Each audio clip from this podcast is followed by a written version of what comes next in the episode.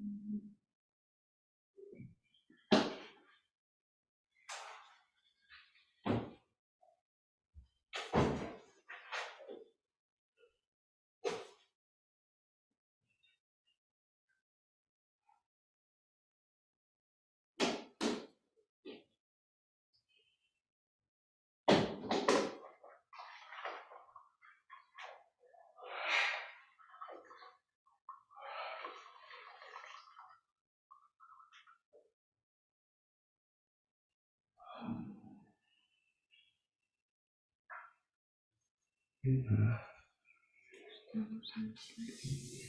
Мгм.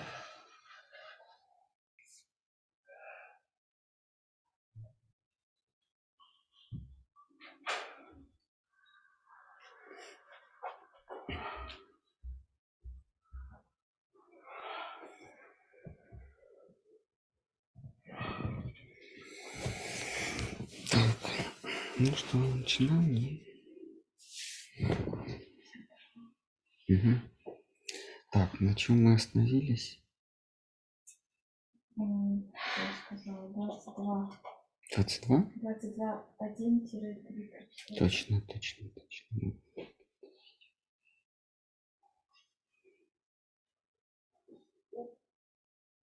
Так, ладно. Сегодня прочтем два стиха, может быть, и побольше, но посмотрим.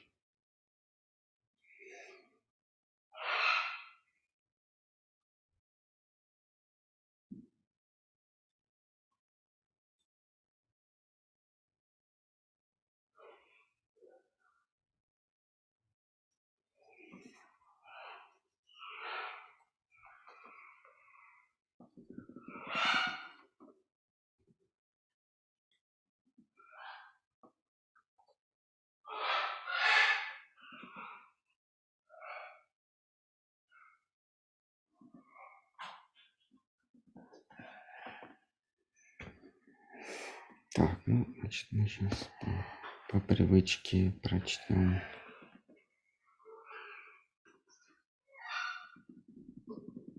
предыдущий, Ага. чтобы не утратить канву.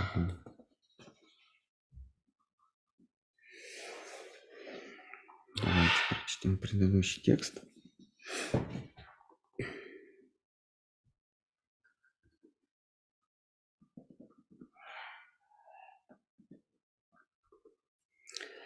Самоведа среди Пуран означает лучшие среди них.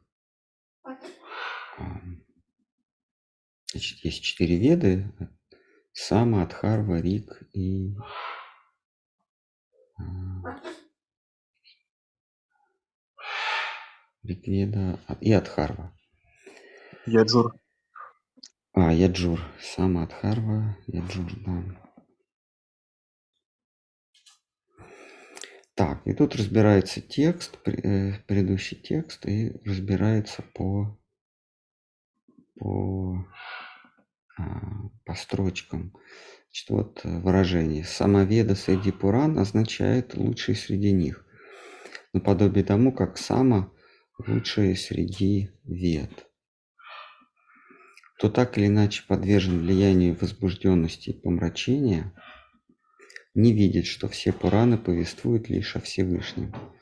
Но подобно тому, как Сама Веда сводит к единому последовательному посланию все три раздела Вед, все Пураны в конечном счете славят Бхагавана, прославленного в Бхагавате.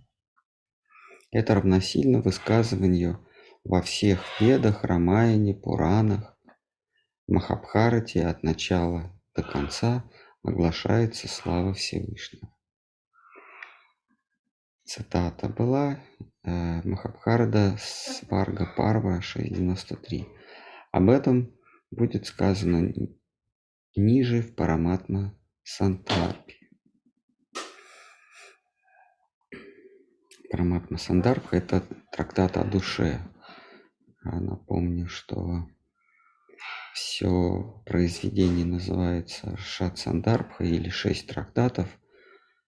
А, Они все посвящены какой-то одной категории. Мы сейчас читаем Татва Сандарбху или трактат о, и об истине. А потом по окончанию Татва Сандарбха будем читать Бхагават. Сандарбха – это трактат о Боге.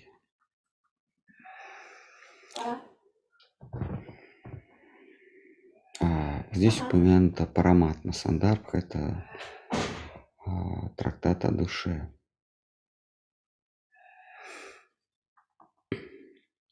Так, переходим к сегодняшнему тексту. Дальше строчка, сказанная Господом Богом самолично, относят нас к заключительному стиху Шримад Бхагаватам. Цитата. «Она, Бхагавата, была поведана Всевышним Брахме». Бхагаватам 12, 13, 19. Чтобы не множить объемы без того обширного труда,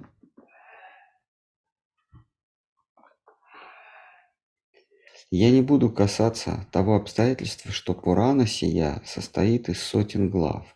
Укажу лишь, что Шимат Бхагаватам заслуживает королевского статуса среди прочих писаний, и что ее толкователь, Шидхара с вами, был прав, поместив ее на золотой львиный престол, Бхагаватам 12, 13, 13.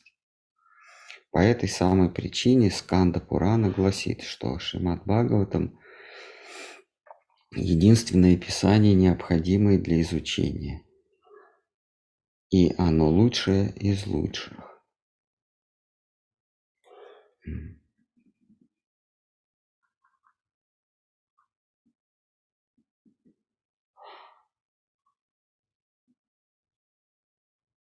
Так.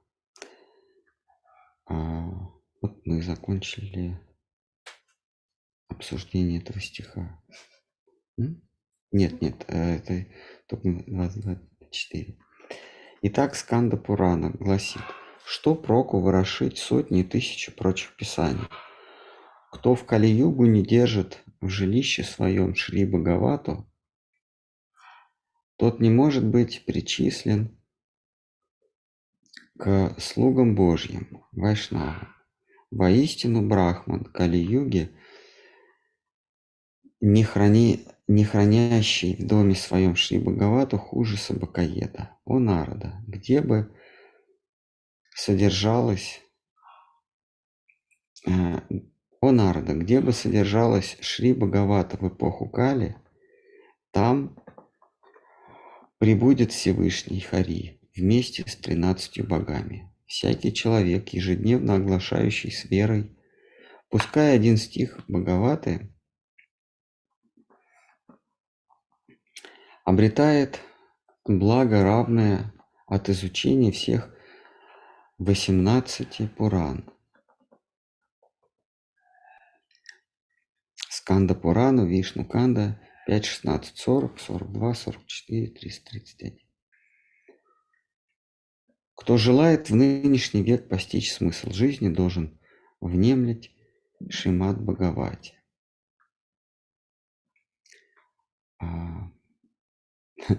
Это не реклама книги, которая продается на Озоне и на Авито. Это... Звучит, я уже захотела купить. Ну, вот она. Работает. Да. Ссылочку оставим в комментариях. Да, как, как, как надо говорить, подписывайтесь на колокольчик и держи карман шире. Да. Да, так сейчас говорят? Или нос по ветру? Так это. В общем, подписывайтесь на колокольчик и держите карман шире. Так, а, ну, собственно, 25, 22, 5 мы закончили, и этим мы закончили а, в целом 22 текст. Затем идет 23 текст. Ну, мы можем первый прочесть.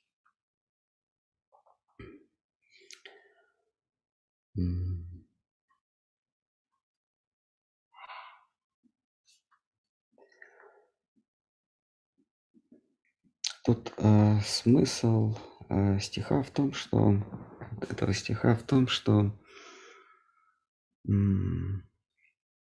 Брахман, который э, Брахман, Брахман родившийся в Кали-югу, а, кто такой Брахман? Брахман это тот, кто постигает дух, постигает Брахман. Это тот, кто пытается взглянуть на бытие а, глазами, глазами нематериальными, но умозрительными. А Брахман, по сути, это тот, кто пытается узреть среди переменчивого нечто непреложное, не, нечто неизменное. А если мы оглянемся вокруг, то мы заметим, что в наше поле зрения попадает только то, что подвержено переменам. Так а, устроены чувства и ну, органы чувств, органы восприятия, можно так сказать.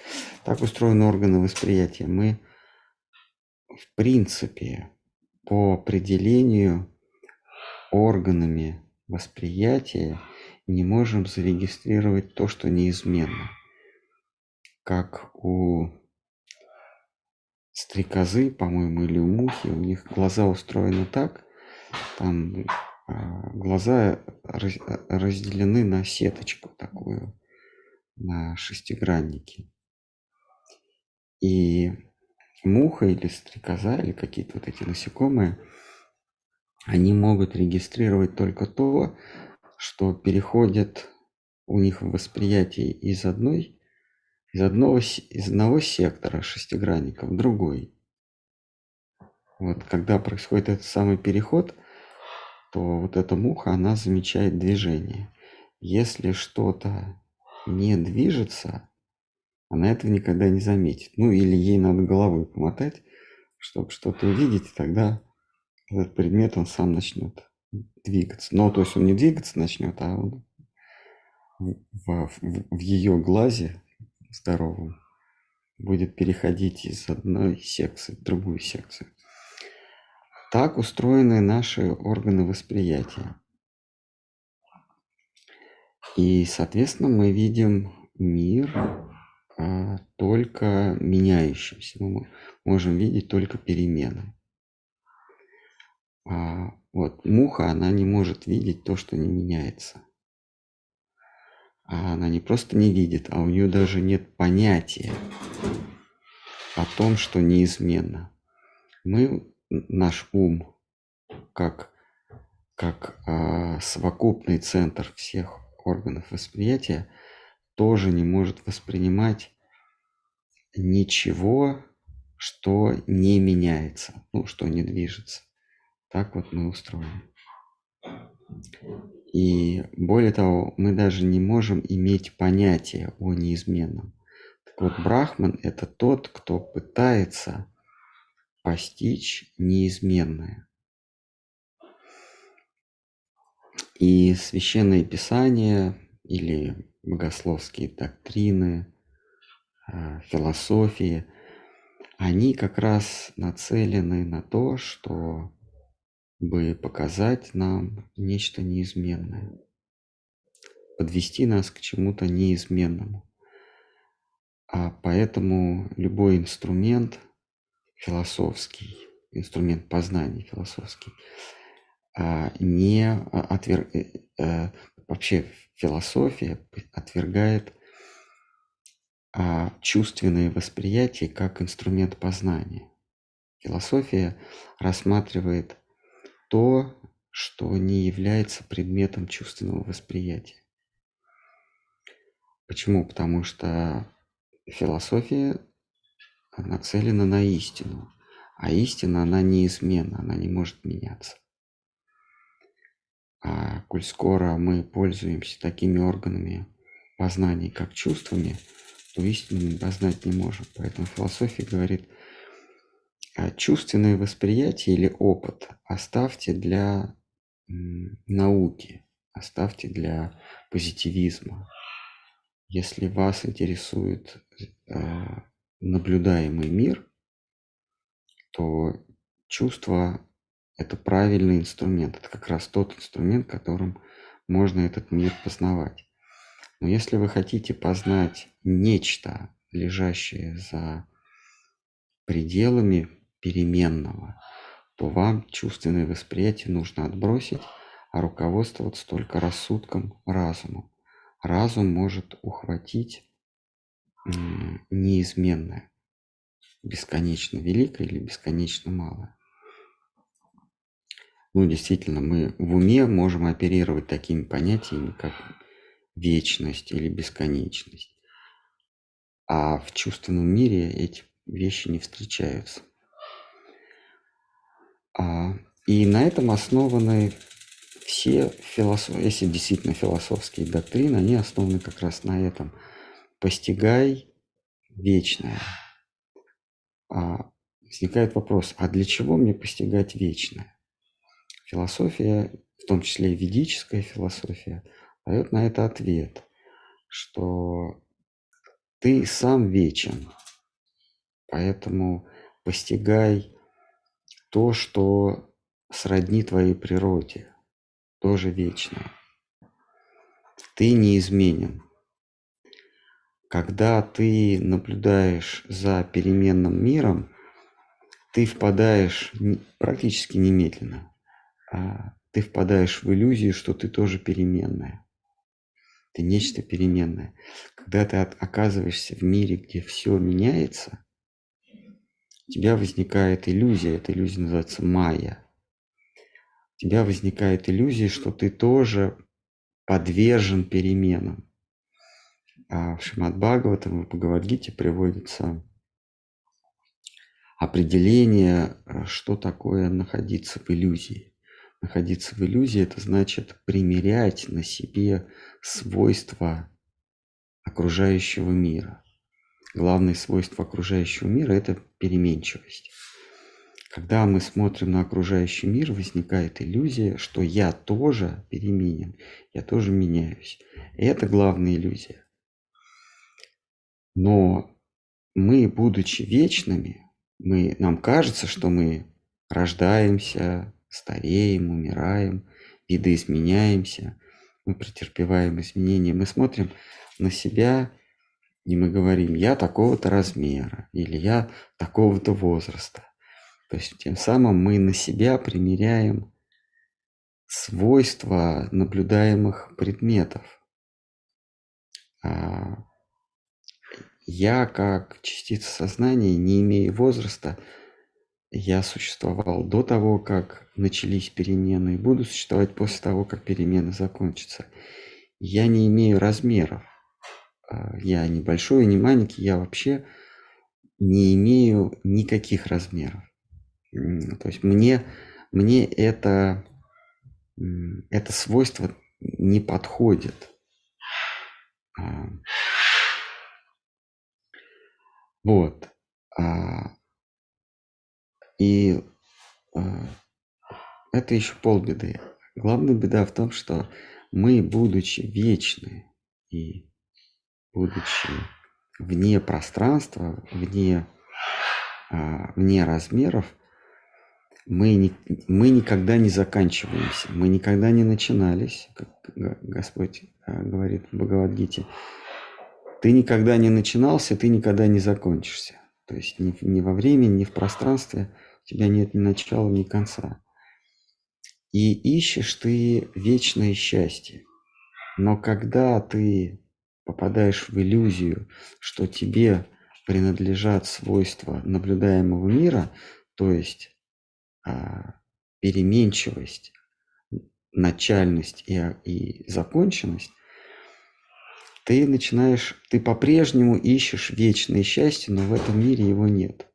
Вот если бы нас не снабдили таким свойством, как поиск счастья, можно было бы и, и безбедно здесь существовать. Но вот этот вечный поиск счастья, он неотделим от нашего с вами существа, от нашей с вами природы.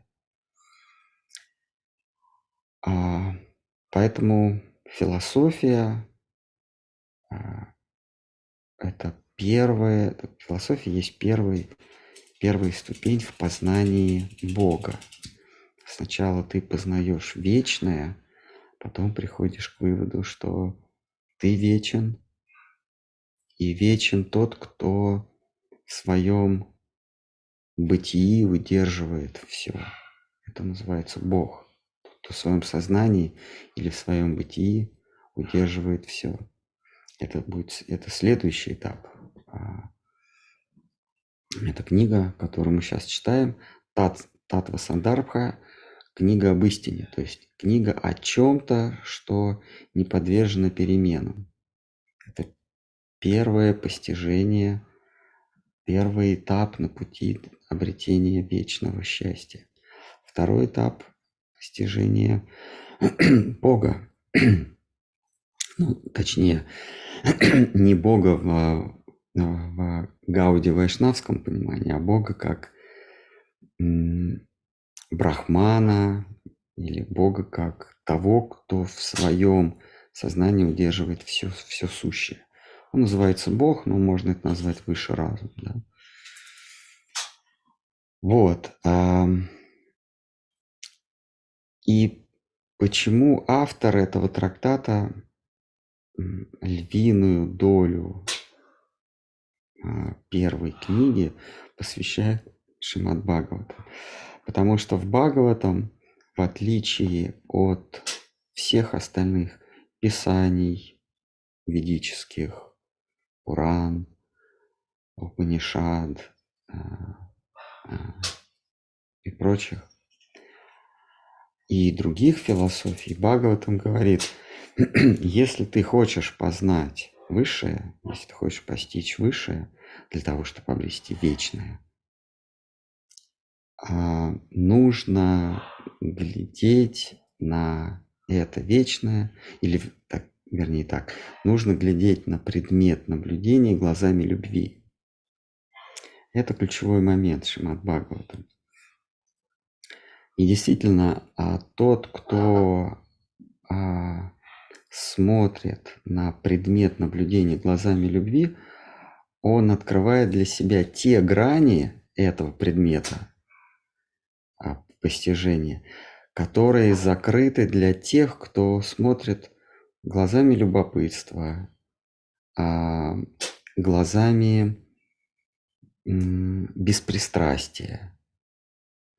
Ну и не говоря уже как глазами эксплуатации, глазами а, потребления, потребленчества.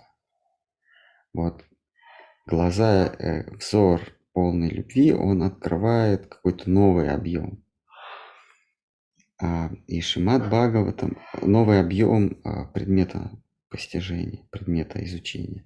Шимат Бхагаватам говорит, что а,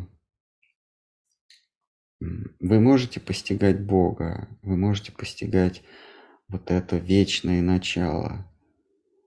А, но если вы не пос- постигаете глазами любви, сначала идет глазами веры, да, потом глазами любви, глазами преданности, вам не откроется весь его образ, а точнее, вам откроется весь Бог, за исключением одного, а, одной своей ипостаси, это красота.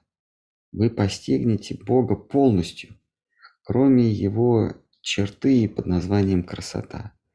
Но если вы не, пос- не постигли его красоту, то вы его вообще не постигли. Поэтому Джива Госвами, он, а, нужно понимать, что это фило, он преданный, но в данном случае он выступает в роли философа. И, и исключительно с философских позиций он говорит, что предмет изучения, в данном случае речь идет о татва, об истине, что постичь истину можно наиболее полно, а, глядя на нее с любовью. А,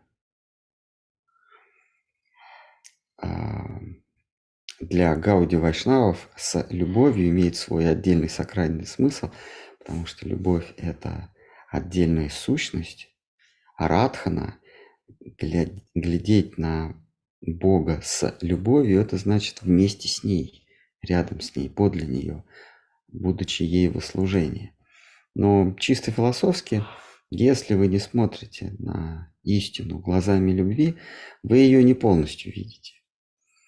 И здесь Джива Госвами как философ говорит, что а, а, вы можете постичь Бога только глядя на Него глазами любви. Постичь истину, вернее, здесь речь идет об истине, только глазами любви. И только Шримад Бхагаватам а, провозглашает это, что а- а, Адхато Джигьясия Вигная, да, первая стр- строчка Шримад Бхагаватам.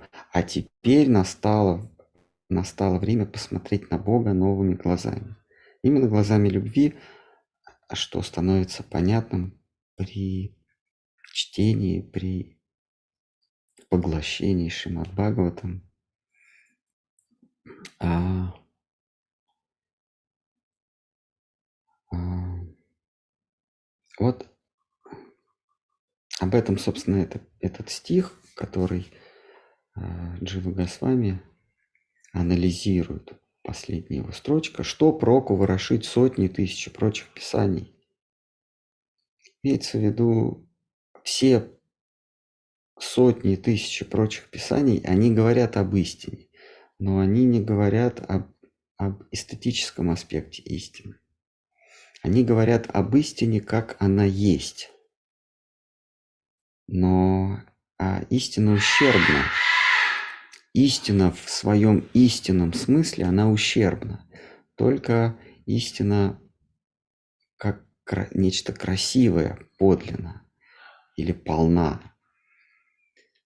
Что проку ворошить прочие э, сотни тысяч прочих писаний, кто в Кали-югу не держит в жилище своем Шри Бхагавату, тот не может быть причислен слугам Божьим Вайшнавам.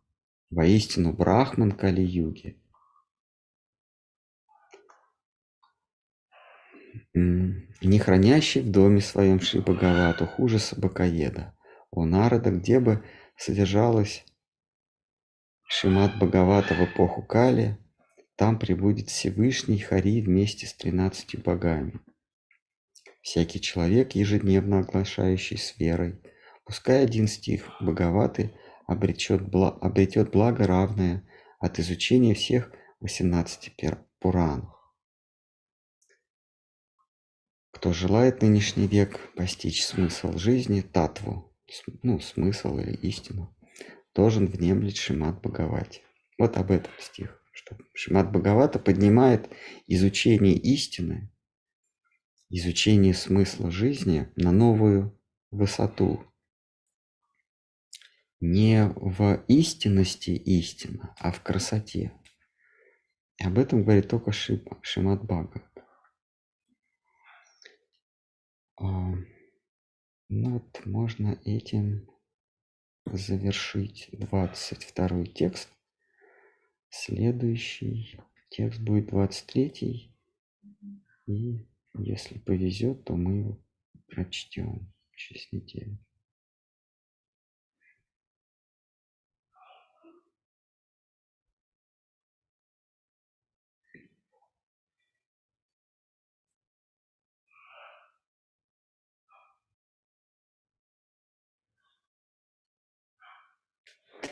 Есть, может быть, какие-то вопросы остались из прошлых эпох? Есть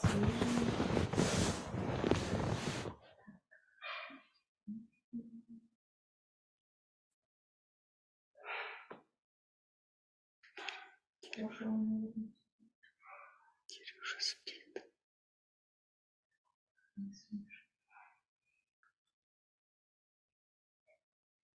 Махарадж, все существа, э, все существа проходят через мир эксплуатации или есть такие, которые всегда были в мире служения?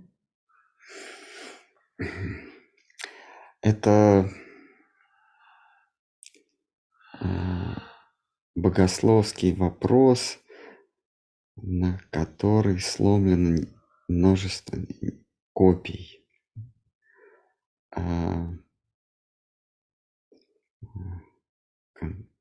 Каждый когда-то себе задает этот вопрос, кто интересуется богословием, а, живые существа, живые существа как частички сознания, они а, при возникновении, они как-то дробятся, они как-то делятся, часть из них уходит э, сразу в духовный мир и обретает свое место в мире служения, а часть из них попадает в мир, май, в мир майи, в мир иллюзии, и оттуда начинается ее частички сознания, восхождение к, снова в, в, в мир сознания, в мир духа, а потом уже в мир а, служения. Даже богословы Вайшнавы на этот счет не сходятся в едином мнении. А, с вами Махарадж говорил, что 90% душ попадает в материальный мир, и 10% каким-то образом сразу возносится в духовный мир. А, поэтому тут я придерживаюсь другой точки зрения, но а, я не могу настаивать. Но у, меня, у меня другое соображение. А, чисто философское соображение. То есть мы разделяем богословие на мифологическую часть с отсылкой на примеры из священных писаний и чисто рассудочную или философскую часть. Вот чисто философская часть. А все души по определению рождаются, появляются одинаковыми. Между душами, между крупицами сознания – нету разницы вообще никакой, как между биткоинами. Все биткоины одинаковы. Ну или, или, так сказать, деньги на счету. Там нельзя разделить один рубль, он имеет такое-то свойство, другой рубль имеет другое свойство. Соответственно, вот формы их, да, формы их могут быть разные. Может быть бумажный рубль, может быть железный рубль, а может быть а, несколько рублей объединены в одну монету или в одну банкноту. Тогда это получается некий блок, допустим, 10-рублевка или 100-рублевка. Но рубчик сам по себе, а, рублик сам по себе, он одинаковый со всеми. Это первый тезис. А если его подвергать сомнению, ну, например, кто-то скажет, нет, при возникновении э, души разные. Но тогда получается, да, от чего возник, возникает душа? Она не сама, так сказать, выбирается из этой, из этой пучины сознания брахмана, а под воздействием какой-то внешней силы. Силы, которая находится за пределами вот этой массы сознаний, которая именуется брахманом или высшим духом, она как-то выискривается оттуда. Получается, что тот, кто выискривает или вычленяет частичку сознания из общей массы сознания, пристрастен.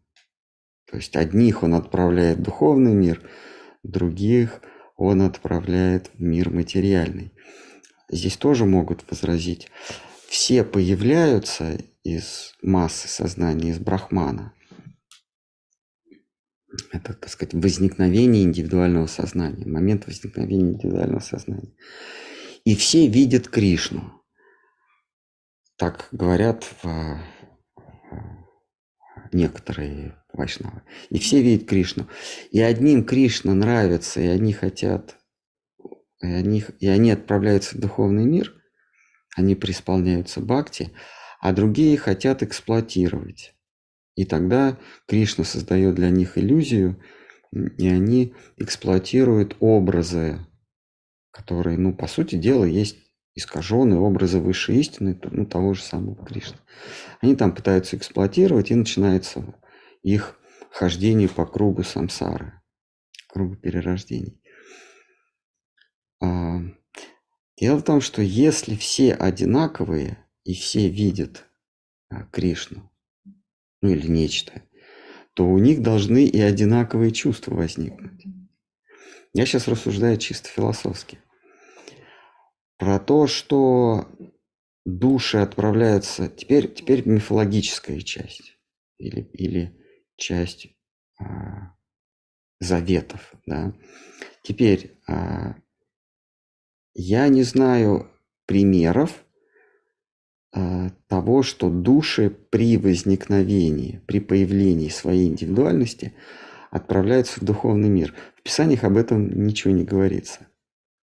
Об этом могут говорить святые э, в книжках одних каких-то больших организаций, но в Писаниях об этом ничего не говорится. И увидеть я этого тоже не могу. Я же не вижу, отправились они в духовный мир или не отправились. Но что я вижу, что этот мир населен э, живыми существами, душами. вот мы соединяем два этих тезиса. Если все души одинаковые, и хотя бы несколько душ я наблюдаю здесь, а все души одинаковые, это значит, что все души попадают сюда.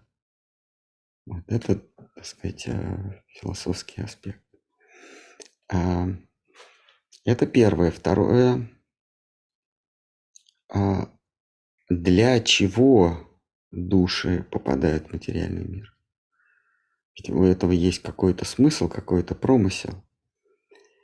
Господь а, вообще для чего Он создает, создает нечто, именуемое индивидуальной душой, для чего Он творит частички сознания. А у него же должна быть какая-то задача, а, а, задача у него это каким-то образом иметь с ними отношения. То есть создать что-то, произвести на свет что-то, и с этим не быть никак не связанным, это ну, очень мудреная задача. То есть создать и, и, и отделиться от этого. Во-первых, у него не получится, потому что все есть в, в его кругозоре. Если он что-то создает, значит, этому есть какое-то назначение. Назначение – это значит иметь какие-то отношения с этим. И вот душа создается для того, то есть из общей массы сознания вычленяется маленькая частичка сознания для того, чтобы иметь какие-то отношения с Богом. А поскольку ей дается свобода, это тоже находится в пределах нашего опыта. Мы действительно обладаем свободой. Частичной, ущемленной, но тем не менее мы обладаем свободой. А коль скоро нам дается свобода, то вместе с свободой нам дается право а, делать неправильный выбор. Нам дается право на ошибку. И это право на ошибку есть неотъемлемое право свободного когда а, но и это право на ошибку может быть осуществлено только а, в материальном мире, то есть в мире иллюзии. Право на ошибку существует только в мире иллюзий. Когда какой-то богослов говорит, что какие-то души отправляются в, в духовный мир, то они осуществляют свое право на ошибку, ну то есть они не ошибаются. Но это неправильно, потому что право на ошибку дается в иллюзии. Вот здесь мы, как Гавинда Махарадж говорил, здесь мы совершаем ежесекундный выбор между а, соитием со, со Всевышним, с Богом и, и а, нахождением в иллюзии. Вот здесь каждую секунду мы делаем этот выбор. Не, не там, при возникновении нас, как индивидуальных существ, мы производим этот выбор. А уже упав, мы каждую секунду производим этот выбор. И для того, чтобы это был действительно выбор, Господь Бог напоминает нам о себе ежемгновенно, ежесекундно, ежечасно. Он напоминает нам о себе, что Он существует и что Он нас ждет. И что созданы мы для того, чтобы им, для того, чтобы восстановить какие-то отношения. Дальше мы богословски рассуждаем, какие это могут быть отношения. Это могут быть а, эксплуататорские отношения, нам что-то от него надо. Это могут быть отношения слуги, а это могут быть какие-то более-более интимные отношения, где и эксплуататорское, и а, преданническое обретают гармонию. Что тебе кажется, что ты над, над Богом, но при этом ты ему служишь как э, более, ближе, интимнее, чем тот, кто стоит на расстоянии и поет ему славу. Оказывается, такие а, в вайшнавизме, в гауди вайшнавизме особенно, такие аспекты философии присутствуют.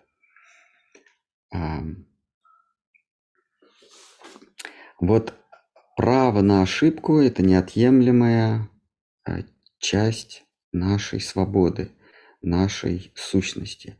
И это право мы здесь осуществляем каждый, каждый миг, и каждый миг мы делаем выбор между Богом и дьяволом, между истиной и ложью, между, между преданностью и корыстью. Каждый миг мы делаем этот выбор.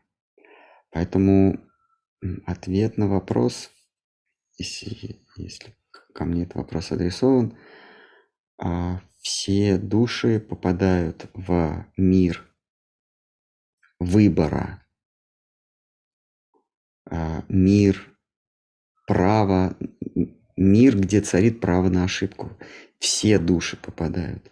И с этого мгновения начинается их выбор. И а, так сказать, третьей или уж четвертой, а, четвертой линии ответа на этот вопрос. Душа, проявляясь, а, как частичка сознания, появляясь из массы, из массива сознания, не имеет а, облика. Все души одинаковые. Обликом, свойствами, потенциалом, все они одинаковые лишь потому, что тот, кто выискривает, вычленяет души из сфер духа, беспристрастен. Почему он беспристрастен? Потому что до того, как душа появилась, ее не существует, поэтому к ней нету, а, какой-то из этих душ нет большего расположения, меньшего расположения, потому что они они еще не, не появились. А, понимаете, пристрастие можно испытывать к, к чему-то уже проявленному. А к чему-то непроявленному невозможно иметь пристрастие. Ну вот вы не можете, если у вас на, на счету э, тысячу рублей, вы не можете к какому-то из этих рублик, э, рубликов иметь э, особое отношение. Только когда вам насыпали тысячу монет, вы можете сказать, а вот эта монетка вот с таким-то вот с такой-то царапинкой, а вот здесь вот она переливается, а здесь вот она гладкая и гладкая, а вот тут она с каким-то изъянчиком. Здесь уже появляется у каждой этой монетки, у каждого рублика появляется рупа а, или рупия. Да, вот, кстати, рубль происходит от санскритского слова рупия. Форма. Рублик его ру, вырубали. Рубль это, это по-моему, э, четверть гривны. То есть в Древней Руси. Ой, сейчас за это могут посадить, да? Были гривны. Когда их рубили, получался рубль. То есть рупа. Э, рупа э, форма. Вот, когда душа приобретает а, ну, хотя бы зачатки какой-то формы, вот к ней уже можно иметь пристрастие или какое-то особое отношение, или без, да, пристрастие, приязнь или неприязнь. Но когда у тебя просто тысяча рублей на счету, ты их просто не можешь даже вычленить. Они, они как бы в проекте есть, но они не отличаются друг от друга. Точно так же частицы сознания, они из вот этого счета, он бесконечен. Там бесконечное количество на счету, бесконечное количество джив, душ. И вот они приобретают свою рупу, эти вот рублики, они приобретают, а попадают в мир свободы выбора. И в этом мире они как-то кантуются, они, они приобретают особенные черты, особенные очертания. А, на них появляются какие-то оттиски от столкновений с другими, от взаимоотношений. Появляется какая-то индивидуальность у них, ос- особенность.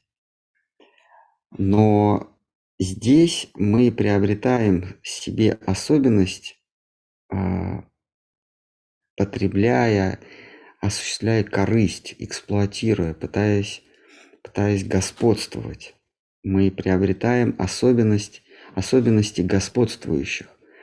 И вот когда это, как Штарм Махарадж говорил, тенденция на господство сменяется тенденцией на а, служение, на самопожертвование, на служение Богу, тогда вот эта форма начинает приобретать новые черты. То есть душа начинает видоизменяться, но это не видно материальными глазами, это видно глазами духа. Святые могут видеть, что вот форма начинает меняться. Форма, состоящая из эмоций, она начинает меняться. А, а, у души вдруг возникает, откуда ни возьмись, возникает понимание или эмоция, что когда я а, потребляю, когда я господствую над кем-то, над чем-то, это плохо. А когда я отдаю себя, это хорошо.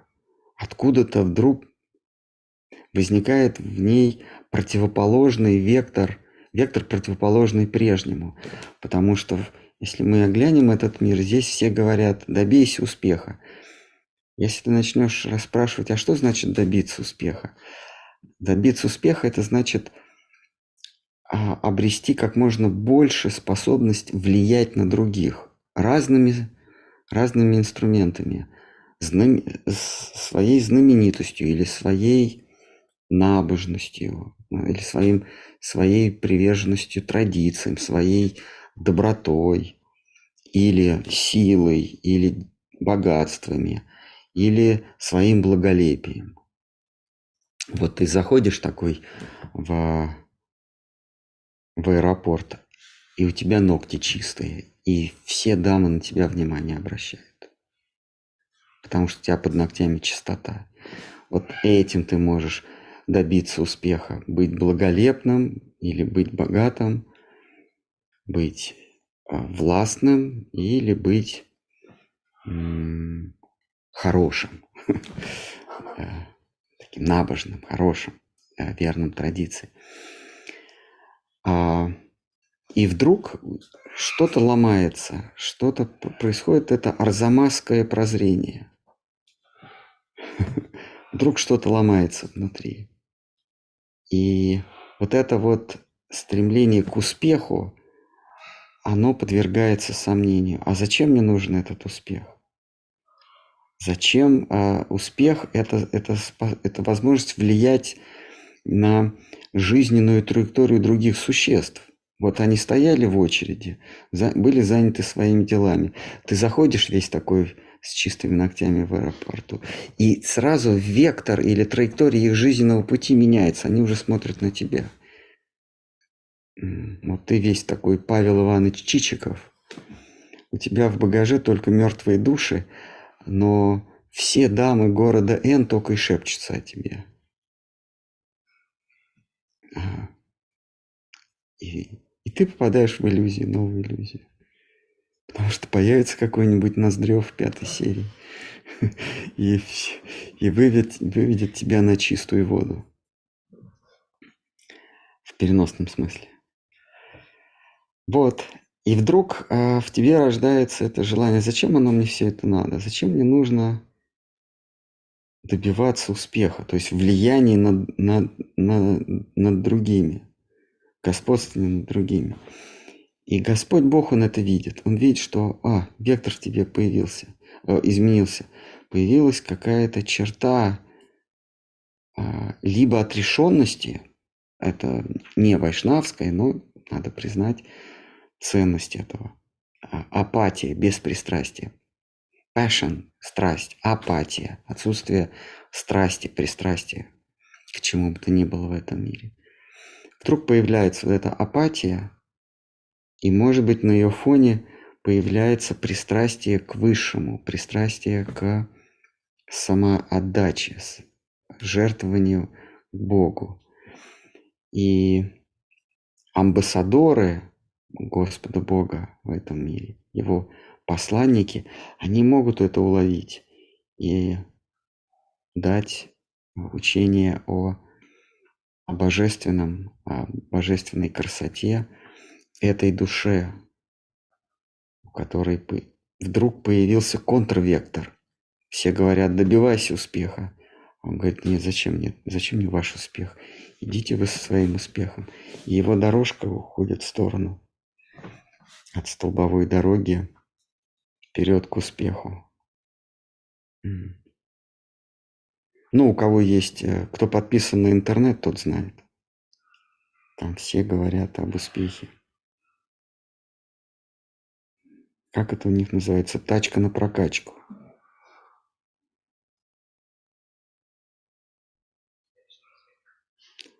Успешный успех, много звездочек на плечах, Тачка на прокачку.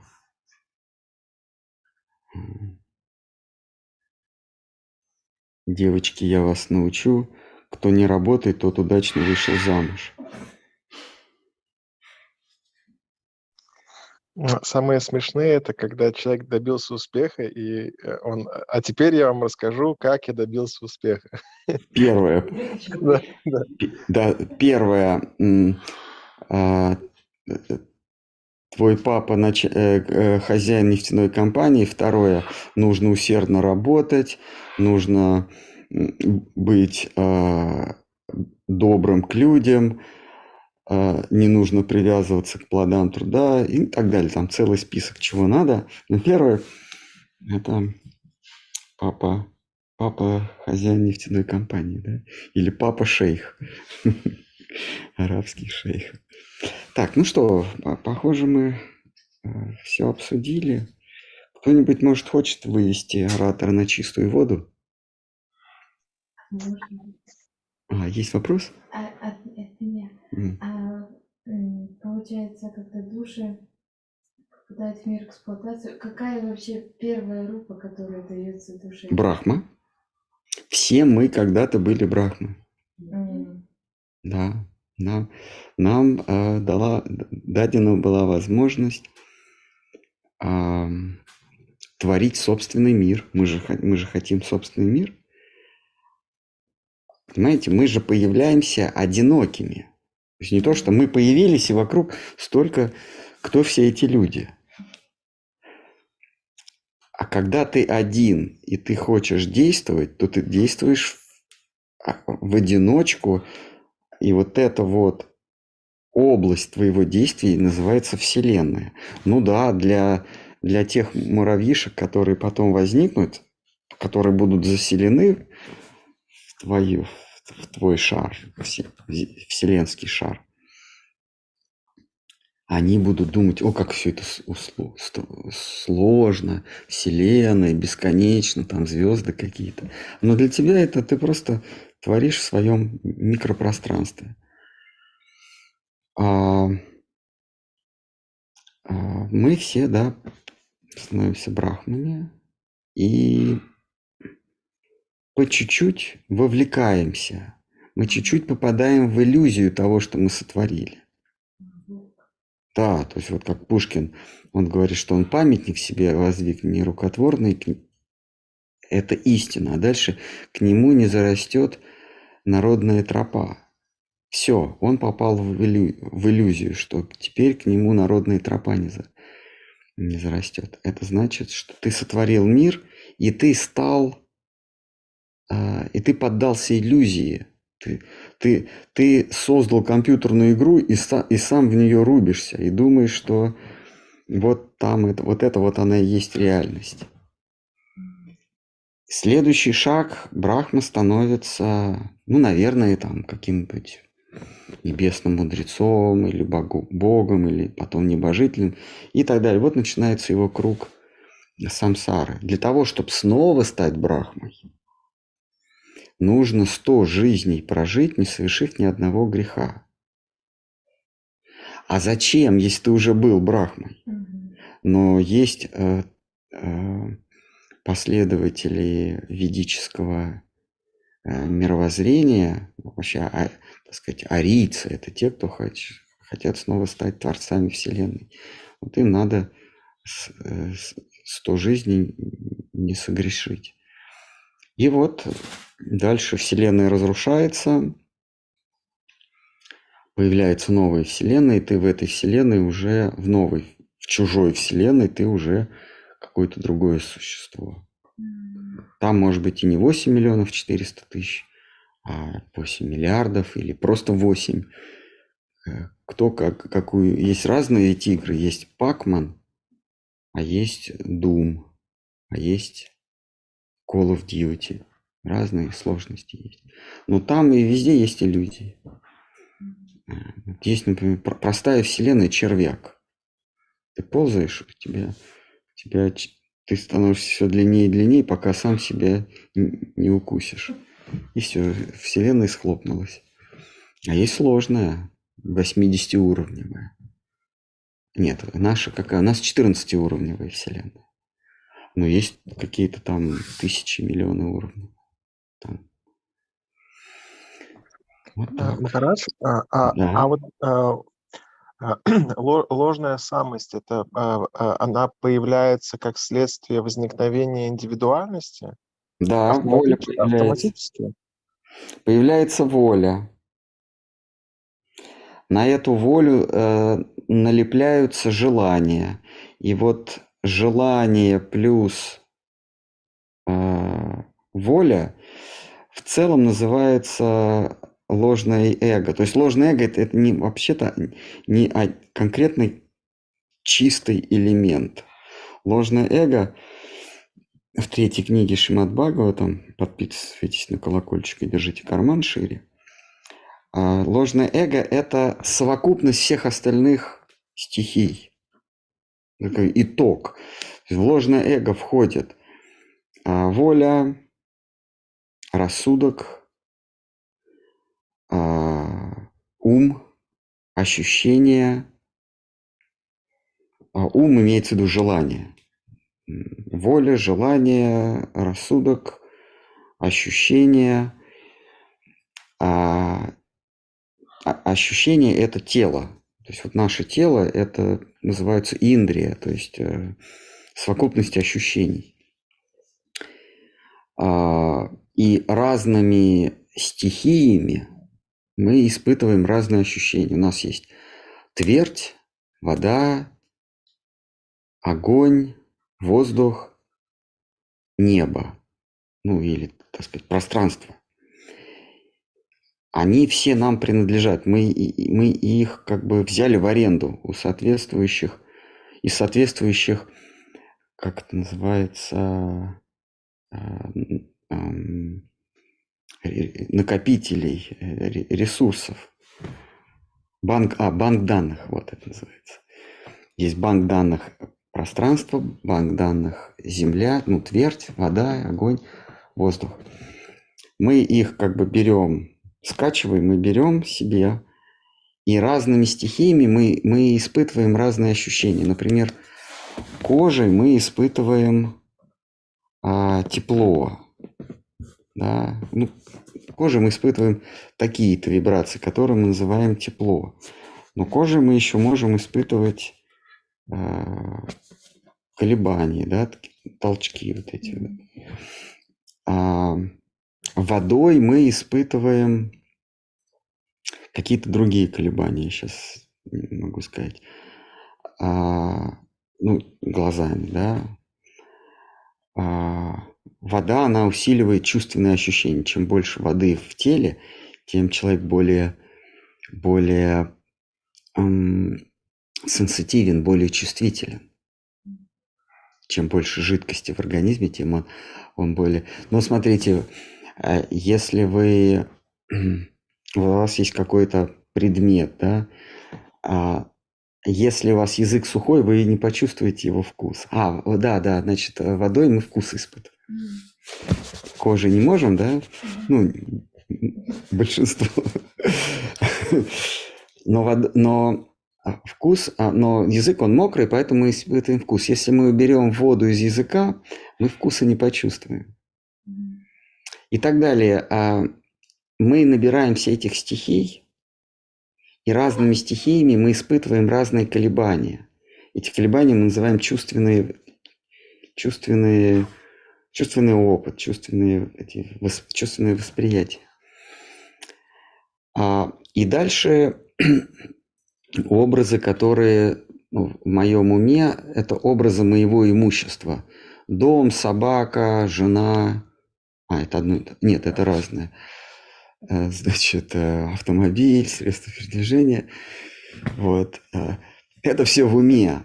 Это в уме моя принадлежность. Вот если мы все это суммируем, змею, жену, собаку, дом, образы, ощущений, желаний, воля, вот это все называется ложное эго или самость. Ну, я так называю самость, но ложное эго пусть будет. То есть то, что я называю собой. Я, я есть, вот как в револьвере, ты и есть твое желание. Ну, на самом деле я и мое желание, но нас убеждают, что я и есть мое желание, я и есть мои переживания, это тоже я. Я и есть э, мое тело. Совсем грубый материалист говорит, вот это я. А кто-то, э, Рабинович, спросите, какой? Да любой. Он говорит, я это вот все, что у меня есть. Вот это вот имущество. Вот. вот совокупность это есть ложное я или самость.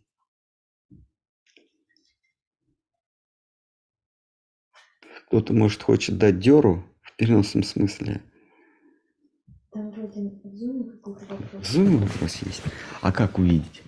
А, чат есть, ура. Да, откройте. А, а, да, да, значит ли ранее сказано, что смотреть на Господа с любовью – это смотреть на Него вместе с учителем. Ну да, если под учителем мы понимаем некое, некую метафизическую сущность, которая принимает различные облики.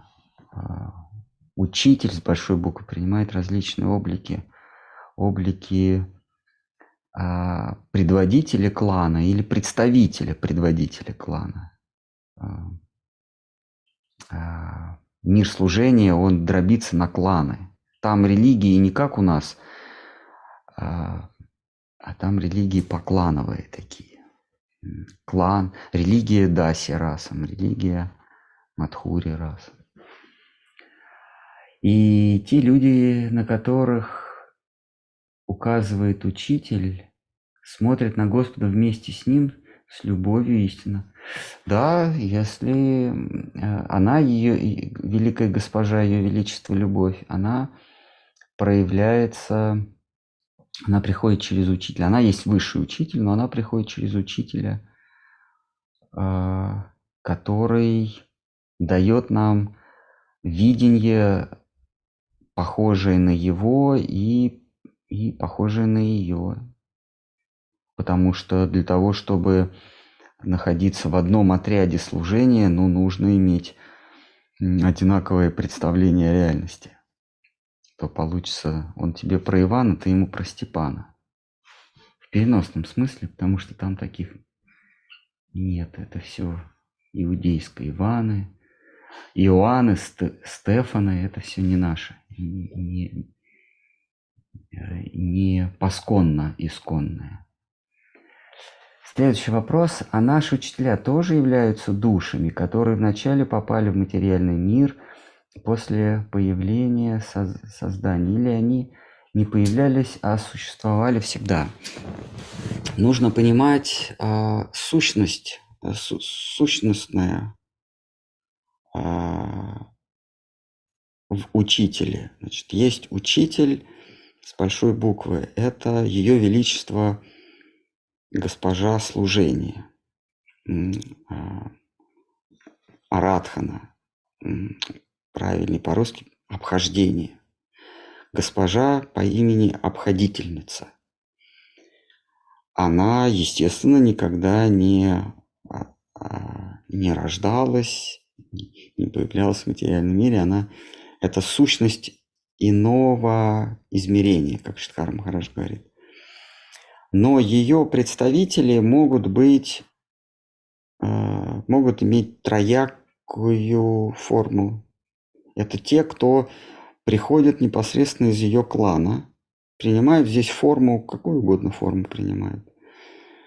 И они тоже никогда не рождались как души и не проходили вот этот мучительный, мучительный этап становления, как в восьмой книге Бхагавата. Этот этап становления из, из души а, нейтральной в душу эксплуататорскую, в душу преданническую. Есть вторая категория учителей. Учителей – это те, кто прошли этот этап, а, нашли свою форму соития с Богом и по наущению, по доброй воле, по наставлению, по приказу, по рекомендации сошли в этот мир и отправляют души туда, откуда они пришли, придя когда-то сами.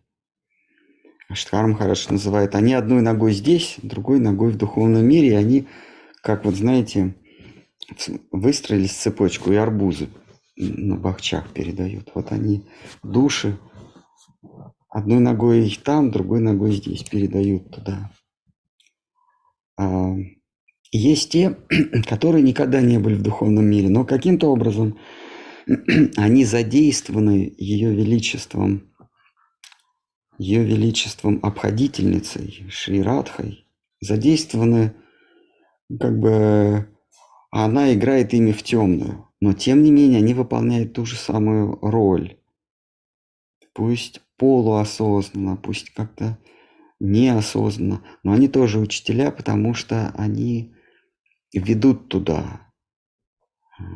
Они, они могут не уметь плавать, но могут научить на берегу каким-то приемам, которые тебе помогут переплыть океан материального существования. Конечно, самый самый лучший учитель плавания – это тот, кто никогда и, и не вылезал на берег. Это рыба какая-нибудь. Она лучше всех научит плавать. А тоже хороший вариант – это человек, который научился плавать и тебя научит плавать. Но за неимением двух вышеперечисленных, тот, кто не, даже плавать не умеет, но, по крайней мере, тебе на берегу покажет, как руками болтать и ногами болтать, он тоже в какой-то степени учитель, и тоже к нему нужно иметь расположение и уважение.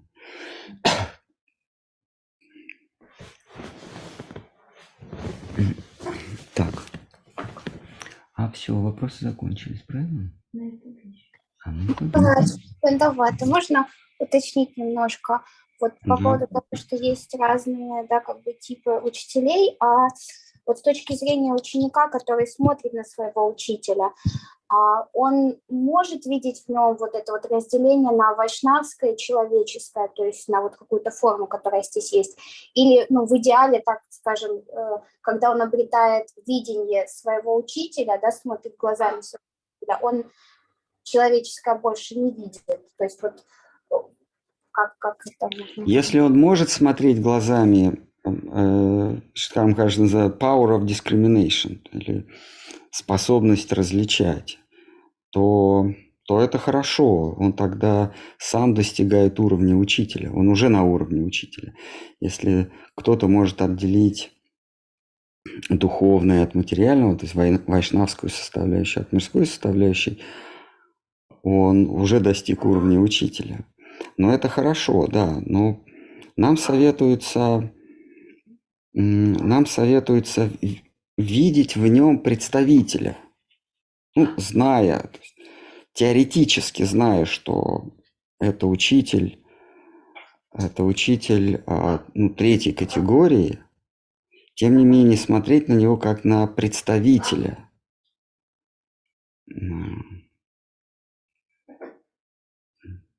на представителя духовного мира. То есть у нас нет власти, нет, нет способности различать. Мы можем в целом сказать, что у учителя могут быть какие-то материальные проявления. Но, но не пытаться вот увидеть вот это, вот здесь вот материальное, вот здесь духовное. Потому что в случае, если вы правильно отгадаете, то вы станете учителем. И вам уже учитель не понадобится. А если вы неправильно отгадаете, ну вы просто совершите ошибку. В целом, есть три вида учителей. Я не знаю, какой это учитель передо мной. А, но гипотетически он, он э, учитель, который всегда был в материальном мире, а сейчас просто и им вслепую играют. Он помогает нам переправиться туда. Он тоже пытается что-то сделать, тоже пытается двигаться, но у него не получается, ну, не так хорошо, как у меня. Но тем не менее он тоже пытается. Поэтому гипотетически считать, что да, он может быть учитель от третьей категории, то есть несовершенный учитель. А, но не пытаться выискивать, выискивать конкретно, в чем он, а, в чем его третья категоричность заключается, в чем его недостатки.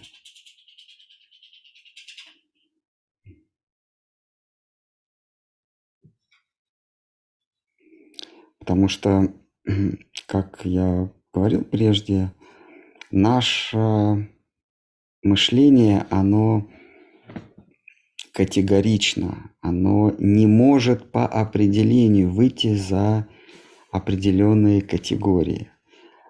А мы, мы мыслим в категориях, я перечислял пространство, время, да, вот мы вот эти категории или причинность, или принадлежность, мы эти категории а, или существование, несуществование, как высшая категория, мы начинаем применять к вещам, к объектам высшего мира.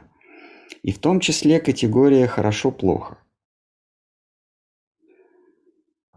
А тот мир, мир э, запредельный, несюсветный мир, он не поддается категоричности, он не, э, не существует в рамках добра и зла, в рамках хорошо и плохо.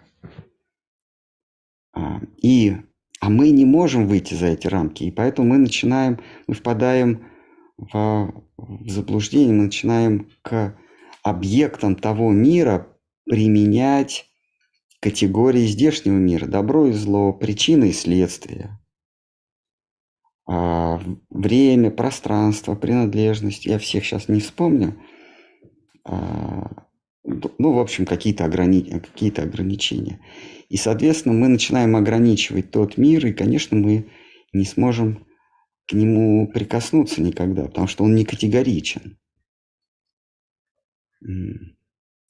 Когда мы начинаем нечто высшее засовывать в рамки категорий, то мы из него делаем нечто низшее. А здесь, в, в мире, где, где низшее, мы уже ему становимся конкурентами. Отсюда, отсюда вопрос, а, а, ну как же так, я я знаю больше своего учителя, я знаю Писание, я знаю, у меня опыта больше, да и вообще я по годам старше. А как же так? Э, как же я не могу? Говорится, что я никогда не смогу его превзойти. Но потому что в том мире нет понятия э, лучше и хуже. Э, там самые самые невежественные э, ближе всего к Кришне. Те, кто находится в абсолютной иллюзии относительно Господу Бога, у них нет никакого знания, есть только преданность. Они выше любого знатока, любого ученого, любого мудреца, любого отрешенца, любого саньяси, аскета. Так, так вот э, устроен тот мир. А мы здесь начинаем прикладывать шаблоны, паттерны своего мира к высшему. И тем самым можем нанести, нанести обиду, за которую он просто не будет с тобой общаться. Он не проклянет тебя на э, огонь гиезевый. Э, как там? Э, сапфировое тресновение, а ариево...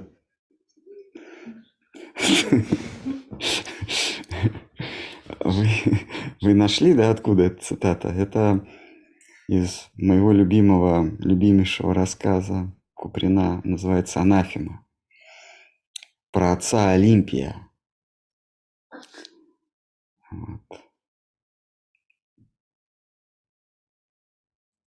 Ариево тресновение. Ариево тресновение. Анарии и внезапное Вот, кто оскорбляет Вайшнава, тот э, тому грозит ариево тресновение, внезапное уничтожение, внезапное издохновение – и земля его да не примет. И земля его не примет. То есть он... Это будет часть его вечной. Ну, Ленин, земля его так и не приняла. За то, что он, видимо, Вайшнава оскорбил.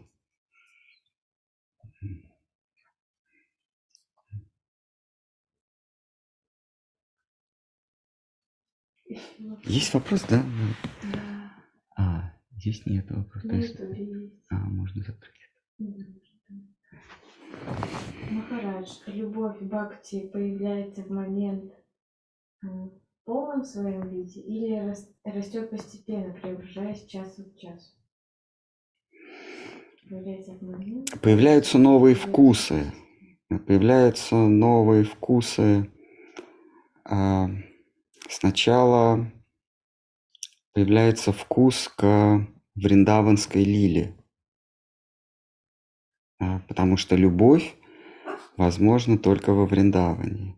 В Царстве Божьем, где Господь предстает в обличии царя царствующих, как а, в, в притчах, в псалмах Соломоновых, царь царствующих. Царь над всеми царями. Там любви нету, там есть уважение, благоговение, почтение, а, служение, благодарность, страх, а, надежда. А там, где есть надежда, они хоть и сестры, но они давно живут порознь. Надя и Люба, они вместе не живут. Надежда в одном доме, в Царстве Божьем, Люба, любовь а, в Царстве красоты. Это как в сказке «Морозко». Надежда – это вот это вот Инна Чурикова, которая «хочу жениха, хочу богатств, хочу, хочу, хочу». Это Царство Божие. И как ее звали? Аннушка? Настенька. Настенька ее звали, понятно, значит.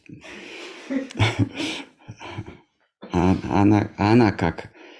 А, к морозку, к самому Богу. Она, тепло ли тебе, не, не, батюшка, ты же не за... тебе же самому холодно будет.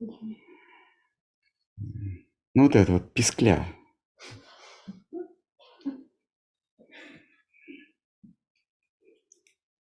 Вот. А, появляется сначала любовь, ну, через Господа читания. Те из великих вайшнавов, великой организации, которые а, культивируют становление любви Кришне мимо читания Дева, они пребывают в великой иллюзии.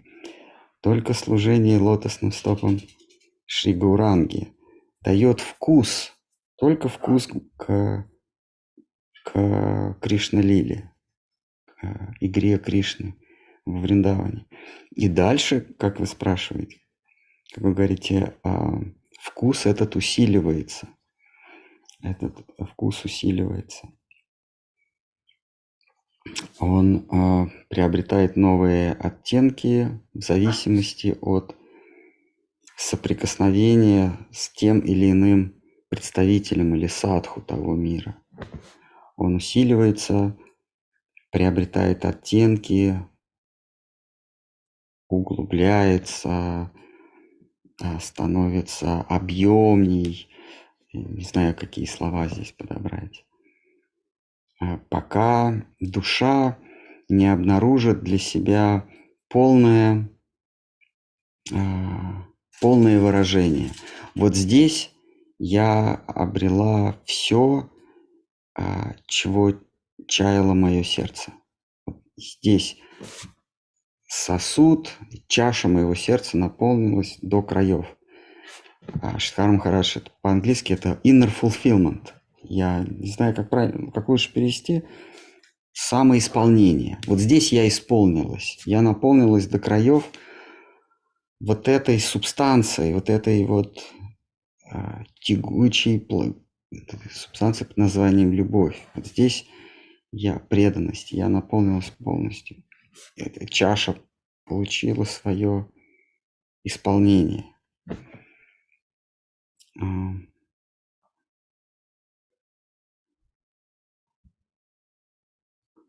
Так, есть еще вопрос, может быть? Значит, до тех пор, пока чаша не полная. Сердце будет жаждать, не, не человек, душа, там же нет, там уже нет понятия человек.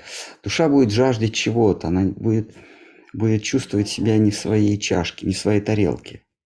Будет что-то ей не хватает, потому что она не до краев наполнена. И только когда до краев наполнена, она испытывает inner fulfillment, внутреннее наполнение, внутреннее самовыражение. Если понятийно выражаться, самовыражение или наполнение. А, найдите книжку, по-английски она называется Inner Fulfillment. А, я не знаю, как по-русски она была переведена. Ну, в общем, Inner Fulfillment по-русски.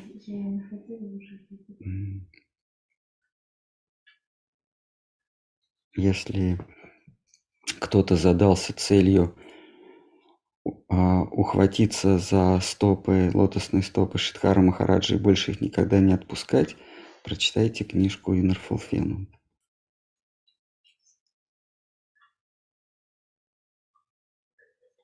Да, я потом. А, ну да. да. Ну что? Ну или посмотрите, если не найдете, посмотрите фильм «Формула любви». Да. С Семеном Фарадой, с Леонидом Броневым.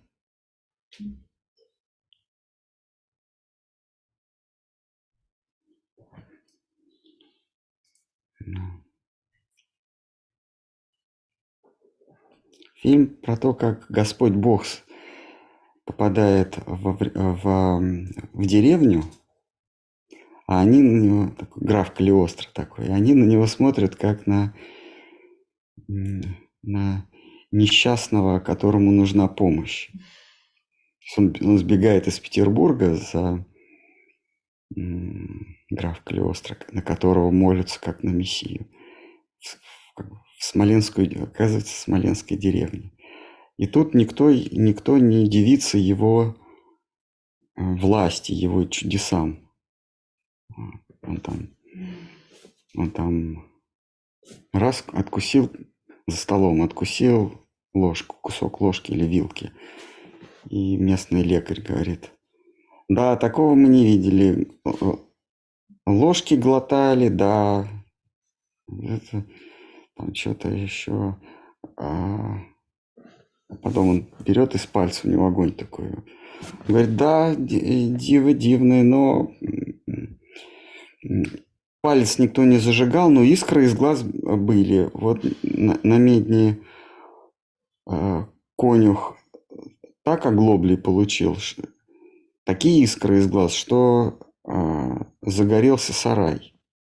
Это, говорит, было. Вот там вот Господь Бог показывает всю свою, все свое могущество, а простые селяне смотрят на это как не смотрит на это как на чудеса, а наоборот жалеет его. И ему приходится потом сбежать все-таки. Ну что, давайте, есть вопросы? Абсолютная гармония э, на русском книжка. Абсолютная гармония? А, окей. Да.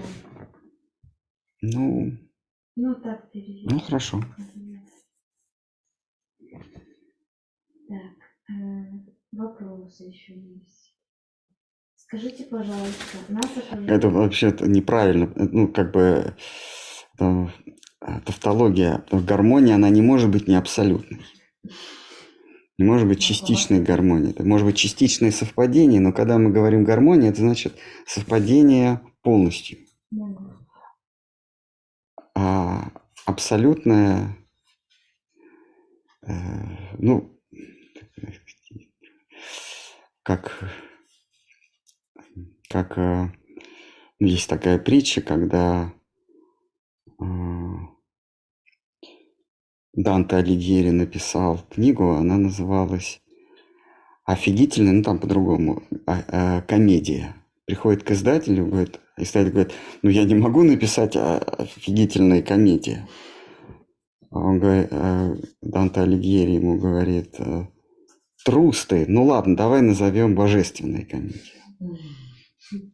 А изначально называлась она вот такая вот офигительная комедия. Ну, вот, поскольку издатель отказался, они назвали божественной комедией. Хорошо, давайте вопрос. Скажите, пожалуйста, нас окружают триллионы микробов. Получение человеческой формы тела – это случайность или микроб прогрессирует из жизни в жизнь?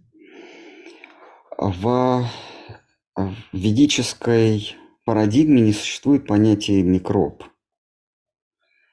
А микроб – это, наверное, относится к червякам каким-то.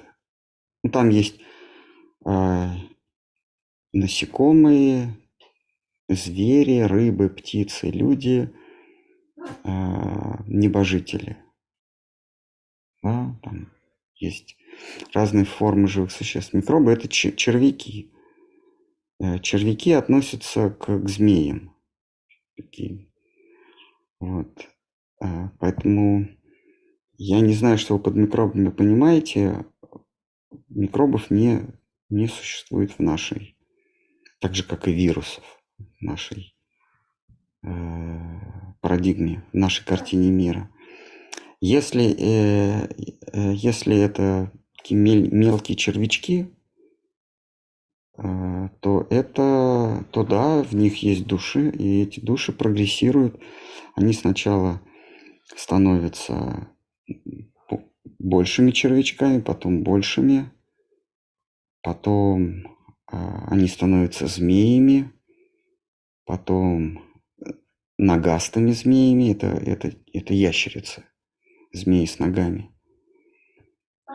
Потом, наверное, какие-то уже звери, птицы. Да нет, нет, а тебе ты вообще не относишься ни к одному виду живых существ сотворенных. Ты, ты трилипут. Ага, кивает. Ты же трилипут, да?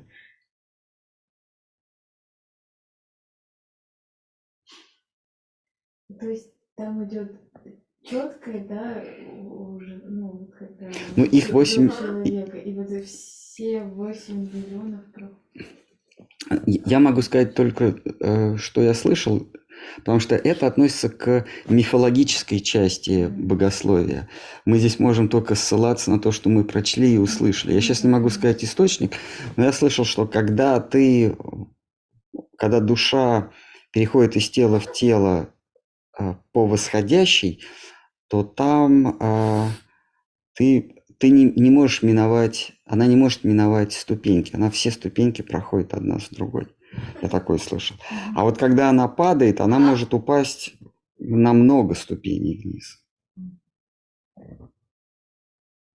Вот, я такое слышал. Но опять, это относится к мифологической стороне богословия. Это недоказуемо, это просто сослаться на кого-то. Если вы найдете другие источники, то значит, там как-то по-другому может быть.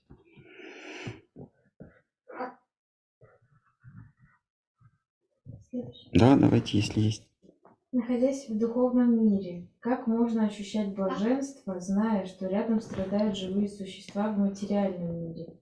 Как практиковать чисто, зная, что рядом страдает миллион существ?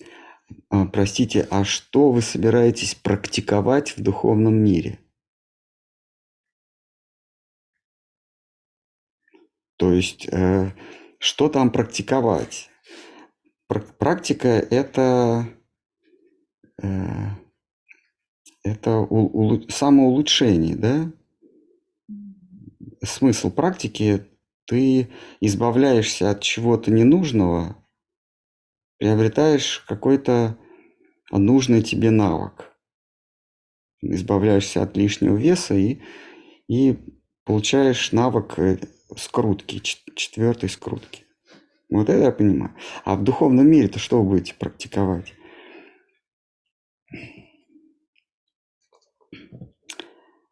А, там практика как раз... Не, практика это этажами ниже. Там практика... Какая там практика? Значит, вот гипотетический Кришна с гипотетическими друзьями-пастушками на берегу реки и а, начинают почивать друг друга сладкими э, шариками. И один, один э, из друзей Кришны говорит, не, извини, я еще 16 кругов не повторил, и вообще не нужны мне здесь твои сладости, от них полнеешь, это раз. А, а, а во-вторых, там столько много живых существ страдает, Кришна. Так что ты давай со своими сладостями погоди. Мы сейчас попрактикуем, мы сейчас э, попроповедуем там, и потом я со всеми вот этими, кого я приведу в духовный мир, мы к тебе придем и будем сладости кушать. Так что вы здесь место пока, пока расчистите мне, нам, потому что я сейчас приду с миллиардом э, освобожденных мною живых существ, и нам нужно тут будет практиковать, а вы тут устроили, понимаешь, трапезу.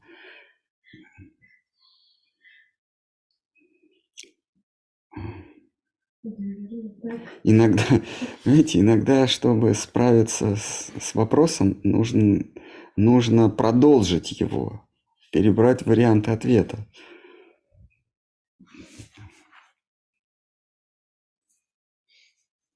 Кто-нибудь еще хочет вывести на чистую воду?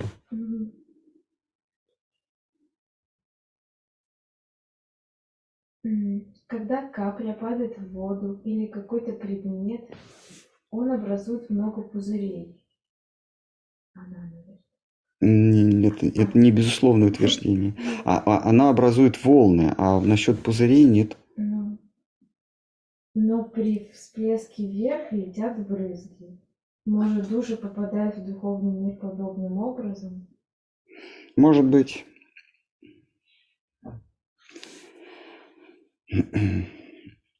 А, вы э, в, в, данной, в данной дискуссии вы прибегаете к такому приему, как пример или аналогия. Значит, вот э, к вашему сведению, аналогия в философском споре, в философских дебатах не может быть доказательством. Аналогии никогда не бывает доказательством. А, доказательство – это отсутствие обратного. Доказательство, когда вы восстанавливаете все возможные варианты и убираете воз... невозможные.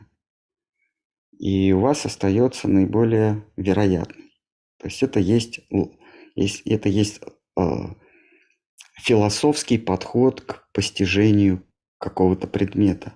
Аналогия, она не может быть доказательством. То есть то, что вы привели пример с, с каплей и водой, не может быть доказательством. Это может быть предъявлением возможности. Вы можете сказать так. Возможно, можете сказать так, поскольку возможно, что капля или предмет производит в воде и капли, и пузыри, возможно, по такому же сценарию происходит возникновение душ в брахмане. То есть тем самым вы предъявляете возможность, но возможность не является доказательством.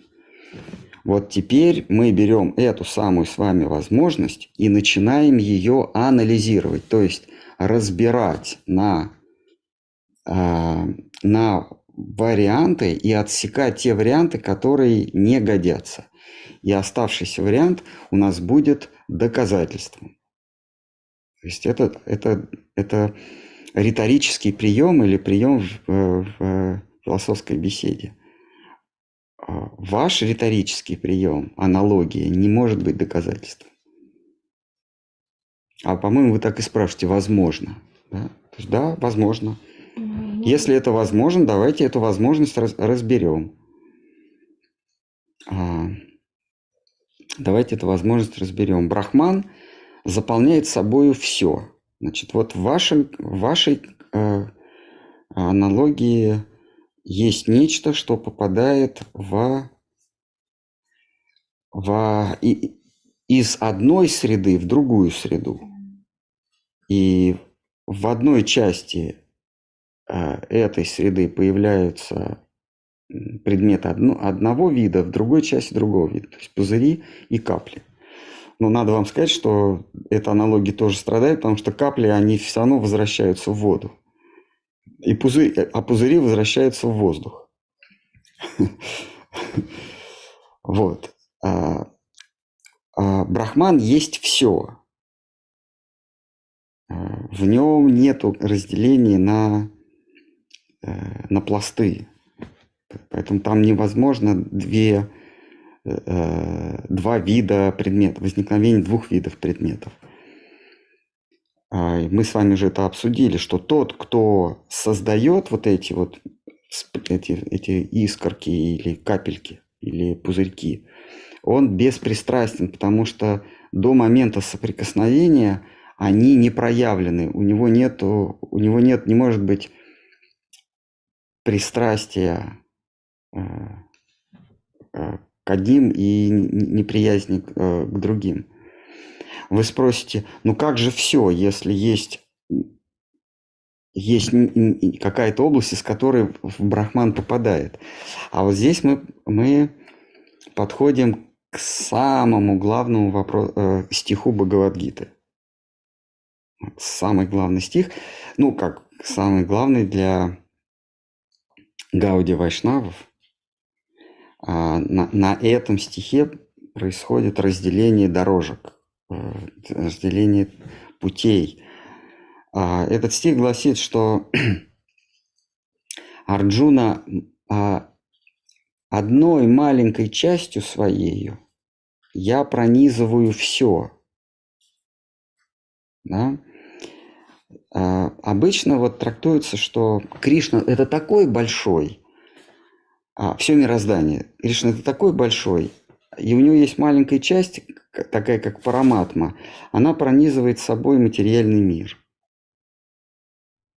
А Кришна, он больше. Здесь, здесь неверно, это неправильное толкование, это вот Бхагавадгита, как она есть, как раз об этом говорит. Неправильное толкование, потому что вот, вот этой маленькой частью себя Кришна пронизывает все, вот эта маленькая часть и есть все.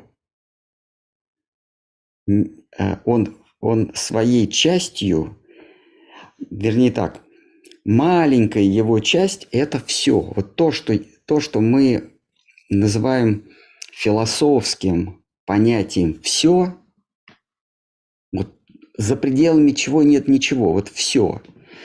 Для Кришны это маленькая часть. Настолько маленькая, что даже ее заметить нельзя.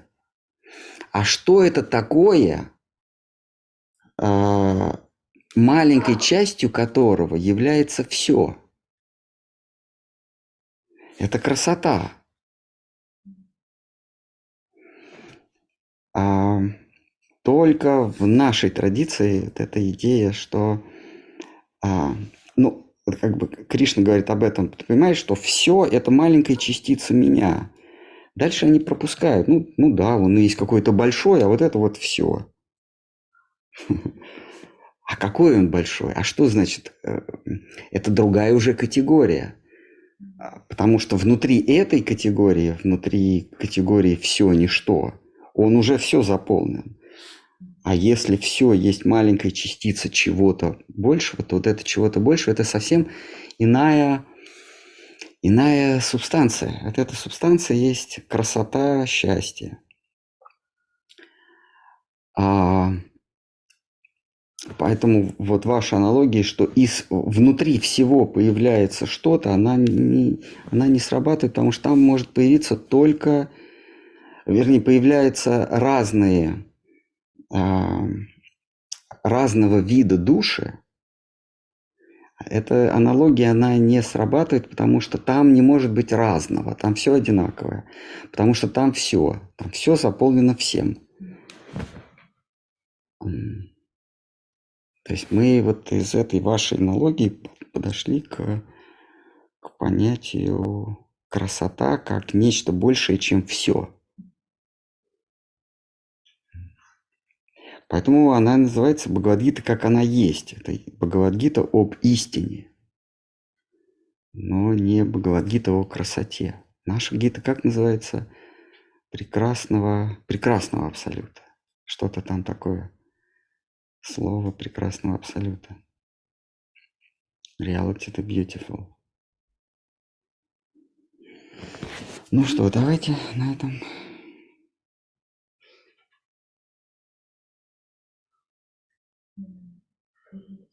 Кто-нибудь, может, хочет прищучить? Давайте. Так. Ну, я должен заранее извиниться люди задают философские вопросы, а я заведомо нахожусь в привилегированном положении, потому что человек задает вопрос, и он уходит в тень, и дальше я могу его вопрос истолковать как угодно, вывернуть его, пошутить над человеком. Это, это неправильно, это несправедливо. Ну, ну, такова дань вот этому формату, онлайн-формату.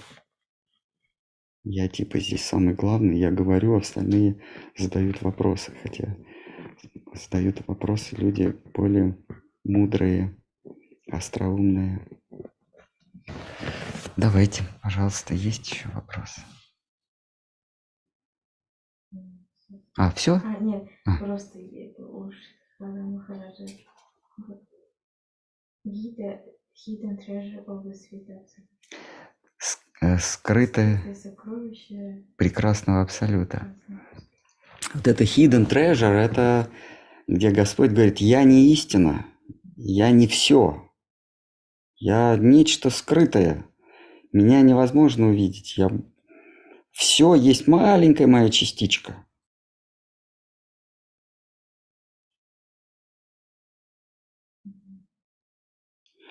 Бхагавадгита, как она есть, это Бхагавадгита об истине. Истина – это то, как оно есть, да? Бхагавадгита об, об истине. А, но Бхагавадгита, там, там есть в десятой книге тайный портал, где а, истина называется маленькой частичкой. Все это такая маленькая частичка, которой можно даже пренебречь. Что такое все? Это ничто по сравнению с тем, что, может быть, даже и не существует, но оно прекрасно.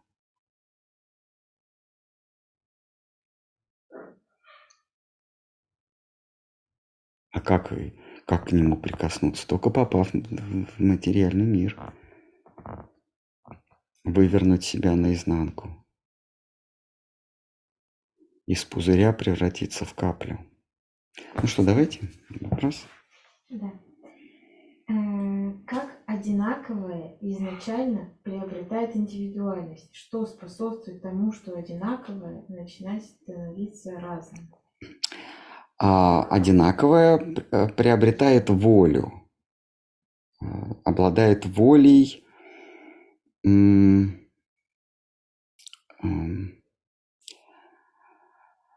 а Первый импульс воли – это «я есть», значит, есть и не я. Когда я осознаю, что я существую, то есть утверждение есть отрицание а, своей противоположности.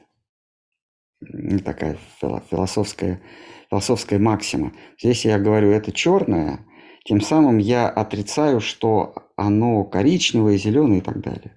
Если я говорю это вверх, самим фактом э, этого утверждения я заявляю, что это не низ.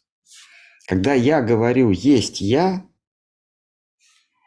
самим фактом этого утверждения я заявляю «есть и не я».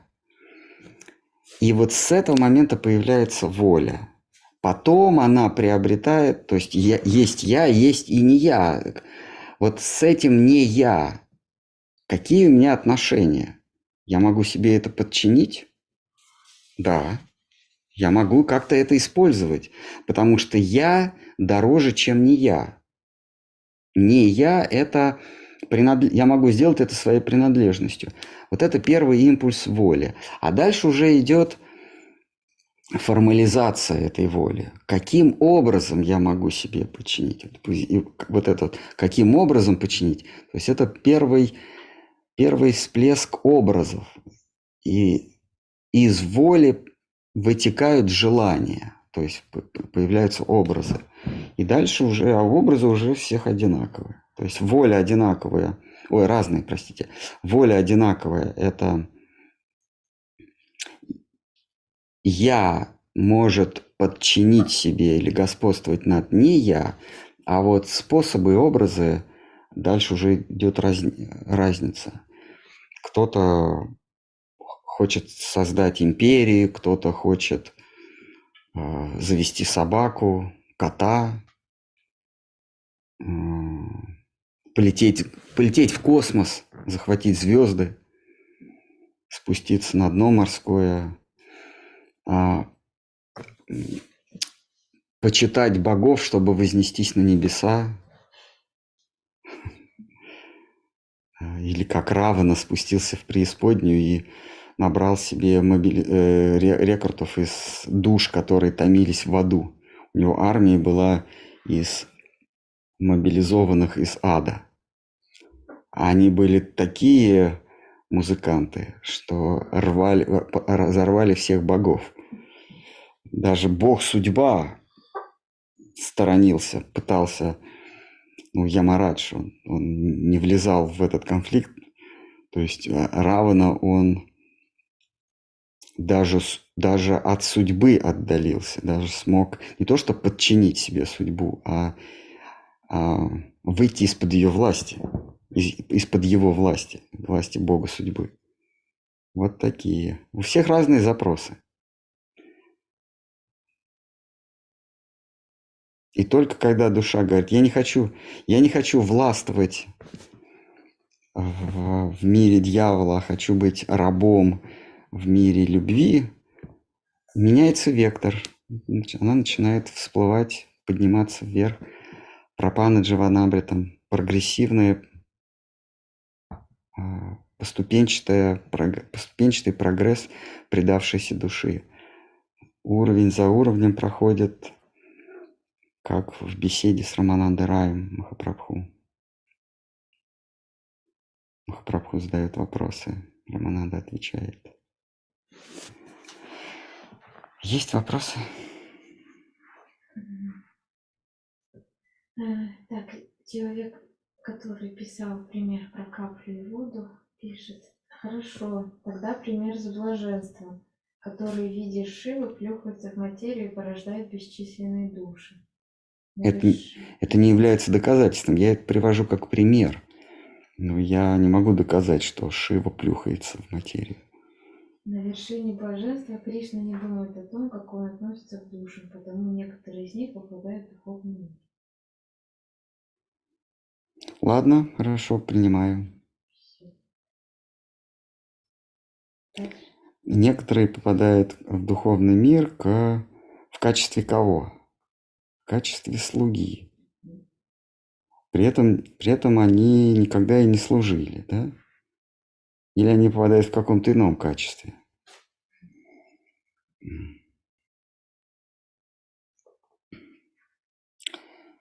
А, для того, чтобы попасть в духовный мир, нужна, нужен облик, нужно приобрести силуэт определенный. Силуэт или даже объем какое-то обличие объемное. А иначе как, как служить? Ведь духовный мир, там формы служения. Здесь формы жизни, э, а живые существа – это формы жизни. А там нет жизни, там есть служение, там формы служения. Из служения получаются облики. У нас облик из жизни, да, из желаний, а там из, из служения. То есть нужен некий облик. А если душа не имела служения, не накопила служения, не накопила опыта, что ли, служения, или это называется в санскрите сукрити, я толком не знаю, как перевести, некое, некое заслужничество, то у нее и облика нет. А тогда в как, каким образом она будет, в каком образе она будет служить, если у нее нет образа?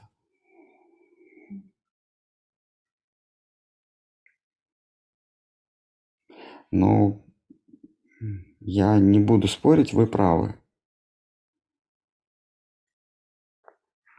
Души попадают туда случайно и начинают служить Кришне. Да, наверное, так оно и есть.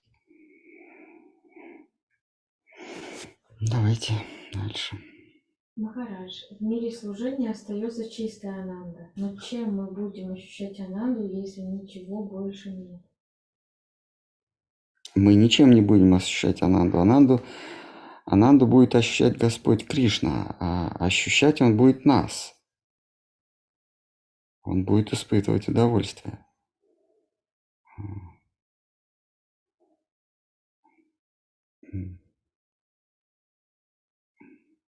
Никто, Ананда никто не, не обещает. Обещает, что вы придете в мир Ананды. А,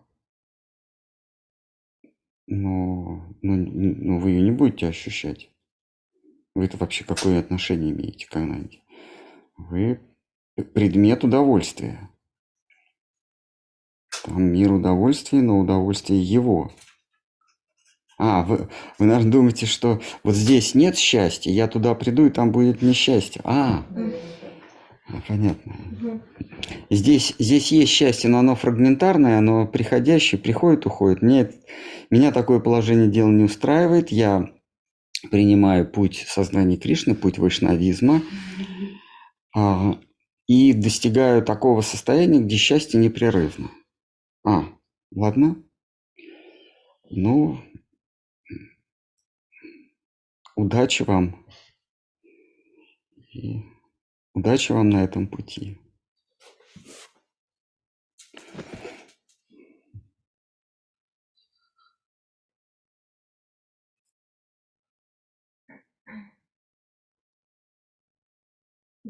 Да, давайте. Э, так, тут дополняет вопрос про где практиковать в материальном мире. Видимо, ошиблись.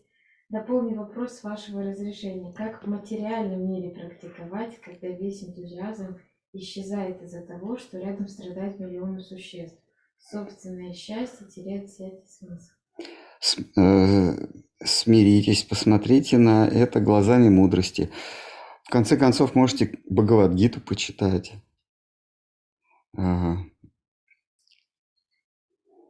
Кришна говорит, что а, мудрец смотрит одними глазами на, а, на собаку, собакоеда. А, если, если кто-то обратится к вам за помощью, он же страдает, вы можете ему рассказать о о пути преданности. Если он а, знает, как справиться со своими страданиями, лучше ему не мешать. Кришна говорит, а, не надо смущать умы людей. Пусть они занимаются своими делами. Не надо смущать умы людей речами об отречении. Пусть занимается. Есть такая притча. А притча не является доказательством, это аналогия, но а, раскрывает, а, а, раздвигает грани возможного. Что значит, однажды Господь Кришна со своими возлюбленными значит, наслажда... ну, предавались, предавались играм, вдруг Кришна скакивает, куда-то побежал. Его спрашивают, а куда ты побежал? Здесь вот мы совершаем удовольствие, э, предаемся удовольствием. Он говорит, «А, там в материальном мире преданный мой, он страдал, его все, ну, его э, подвергали теснению. Я побежал ему помочь. А, они говорят, а почему же ты вернулся? Кришна сорвался с места и вернулся. А потому что он камень взял. Ну, он решил сам себе помочь. Чего я буду вмешиваться? Вот если люди э, или там столько страданий в этом мире, э, люди э, сами знают, как им избавиться от страданий, то, ну, пусть они и реализуют свой план.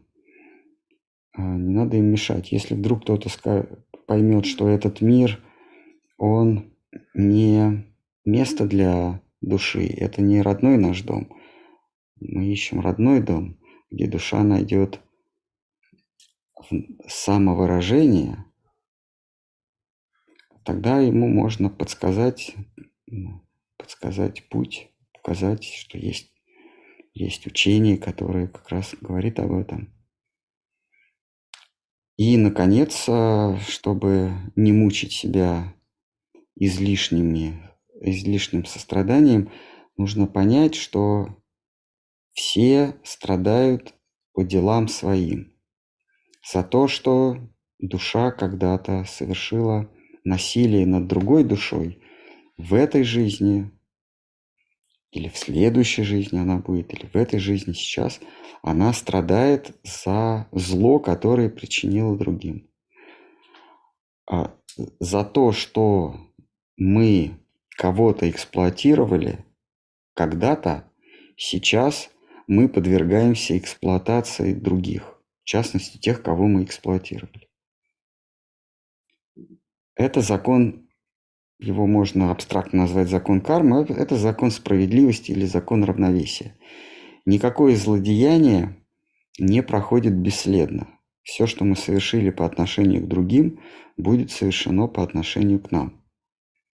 эти страдания – это заслуги, результат зла, которое они причинили. И наши тоже страдания тоже. А, чтобы избавиться от страданий, есть путь кармы мимамса, а, путь, путь а, доброделания. Если вы, вы можете сказать людям, если вы не хотите страдать, творите добро. И вам не воздастся за, за зло.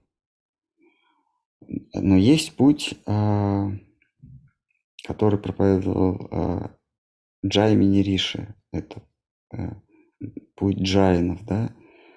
Перестаньте действовать. Если вы не хотите страдать, отстранитесь от этого мира вообще. Уйдите от общества, уйдите от всех живых существ. Закончите свою жизнь в отстранении от этого мира. Но чаще они, они возразят, а как же нам надо семью кормить? Ну, ну тогда, тогда или там заботиться, или вообще надо выживать. Но дело в том, чтобы выживать или кого-то кормить, вы должны причинять страдания другим. За этого будете страдать тоже. Ну, давайте на этом, если нет вопросов. Так, у нас мне задали в интернете вопрос. Ой. В интернете что-то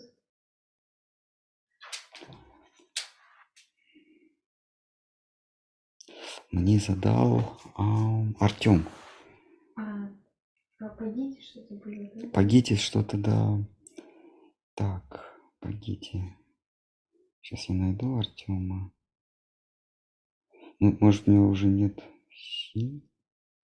Артем Фисм. Артем Фисм тренер.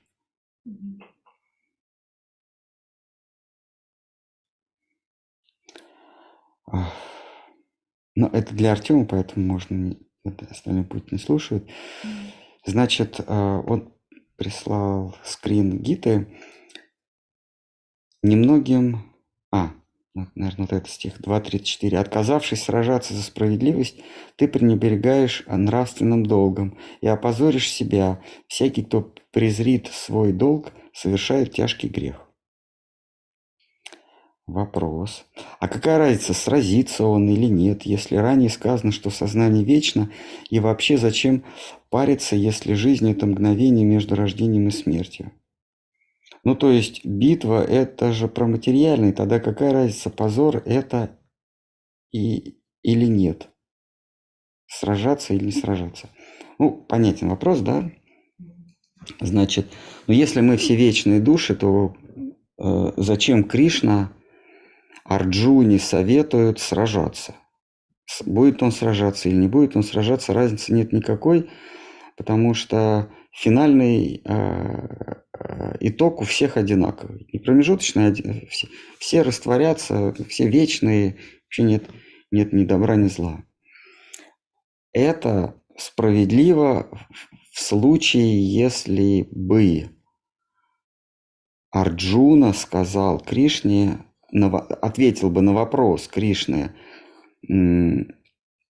Арджуна, кто ты такой? Арджуна бы сказал, а я вообще не знаю, я никто. И звать меня никак. И нет у меня никаких уз в этом мире. И нет у меня ни отца и матушки, нет ни жены, ни детей. И нет у меня обязанностей, и братьев нет, и долгом. Я вообще не знаю, кто я такой. Я светлячок, э, искорка, летящая в темном пространстве Вселенной. Непонятно откуда, непонятно куда. Тогда Кришна сказал бы, как он сказал Удхаве, а, ну тогда а, вопрос со, со сражением и не сражением отпадает сам собой. Ты уже пребываешь в, в состоянии несвязанности с этим миром. У тебя уже уз нет никаких. Поэтому мой совет тебе даже не нужен. Ты сам, ты сам знаешь, что ты, и ты предался вот этой траектории. Ты не, ты не отождествляешь себя с делателем, с действующим в этом мире. Поэтому я тебе не могу говорить, что делать, потому что ты уже ничего не делаешь. Я тебе могу сказать, как поступать, если ты себя мнишь действующим. Но Арджуна отвечает, как кто я такой? Я сын Притхи, я сын, э, он говорит, я Партха. Да? Партха – это сын Притхи. Я сын Притхи, у меня есть э, дед, э, дед Пхишма, учитель Дрона, мои братья по эту сторону поля брани, по ту сторону поля брани, пандавы, куравы, у меня есть друзья, вот мой сын тоже со мной сражается рядом, я связан узами с этим миром. Тогда Кришна говорит, а вот раз ты связан узами с этим миром, тогда ты должен поступать по справедливости. Поступать по справедливости означает исполнять свою дхарму. Так вот, а, кришнаиты, вообще ведантисты и прочие а, шизотернутые, делай свою дхарму. А, эзотерики. Они говорят, делай свою дхарму. Делай свою дхарму на, на нашем понятном русском языке – это поступай по справедливости. Арджуна говорит, а, а что значит поступать по справедливости? То есть все, задел есть. Э, первая глава называется uh, Setting the Scene. Это установка декораций, если так вот в терминах искусства. Setting the scene – это установка сцены, установка декораций. В этих декорациях Арджуна выходит и говорит, а я брат Юдхиштхиры, враг Дурьотханы, э, сын Притхи, сын Панду, отец Юдхаманью. Все, setting the scene. Я есть такой-то. Вот декорации поставлены. Вот моя мизансцена, моя, моя сцена. А Кришна говорит, «Э, хорошо, а, а ты связан узами с этими существами. А, а кем ты себя мнишь?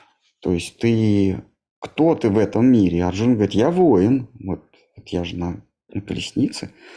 Кришна говорит, ну раз ты воин, ты должен сражаться. Потому что а, Э, ну, то есть Кришна говорит, надо поступать по справедливости. Следующий его вопрос, а кем ты себя мнишь? Говорит, я воин. Ну, значит, ты должен по справедливости поступать. Это, это сражаться за справедливость. Потому что он мог в этой сцене, например, быть не воином, а поваром. То есть он брат Юдхиштхиры, но вообще он, он по профессии повар. Он готовит брату, готовит маме, готовит врагам, друзьям. Нет, он говорит, я в этой мизансцене э, воитель. У меня вот есть лук, я на колеснице, вообще ты мой возничий. Вот. Кришна говорит, ну тогда ты сражайся, не, не надо готовить, стряпать, а ты должен сражаться. Вот поэтому Кришна сначала э, выясняет, кто его собеседник по его же собственному мнению, и собеседник говорит, я воин, Кришна говорит, ну раз ты воин, ты должен бороться за справедливость. Бороться за справедливость, они ущемили твое право на владение, а, войско, твои двоюродные братья Кауравы, ты должен отстоять свое право на владение. А, бери лук и сражайся. Вот поэтому,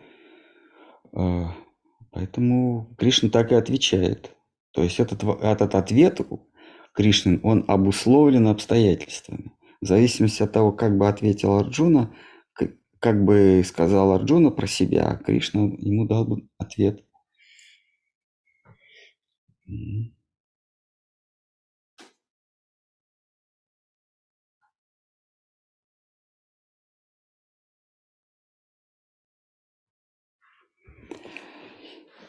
Есть еще... Ой, мы уже превысили все лимиты.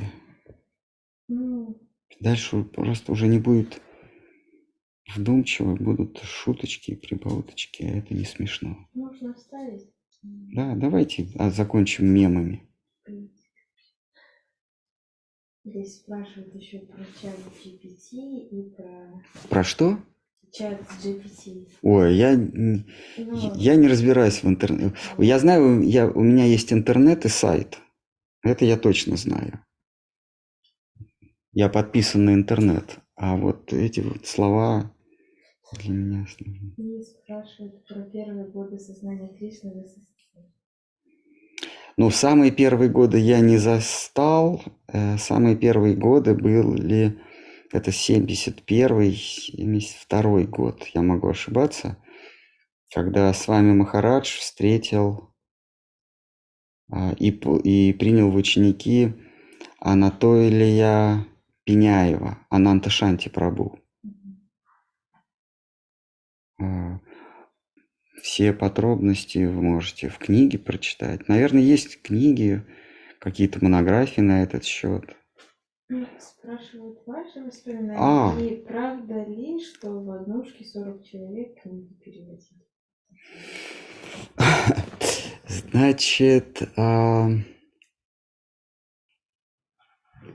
значит, сначала переводы были, все переводы делались за границей.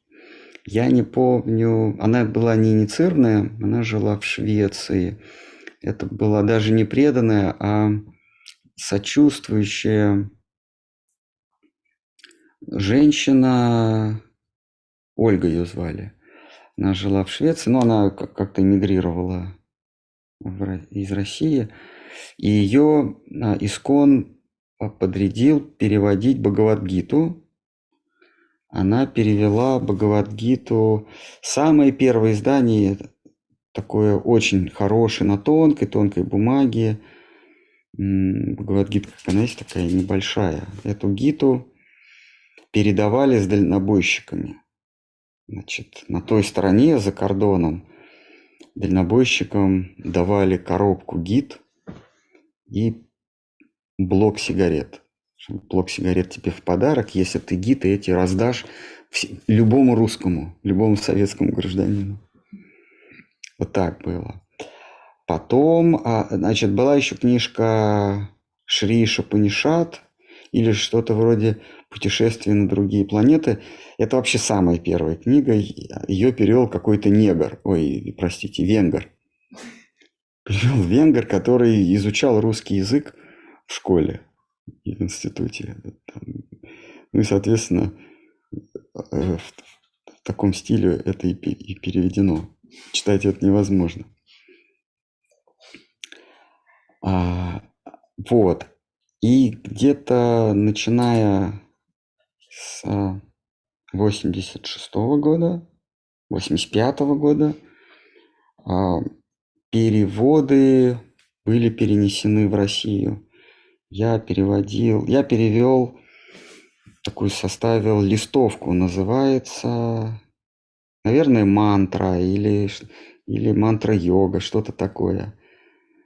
Там а, какие-то выдержки, такой двусторонняя штуковина, двусторонний листок, и внизу повторяйте мантру Хари Кришна. И мы напечатали в Литве, по-моему, большим-большим тиражом.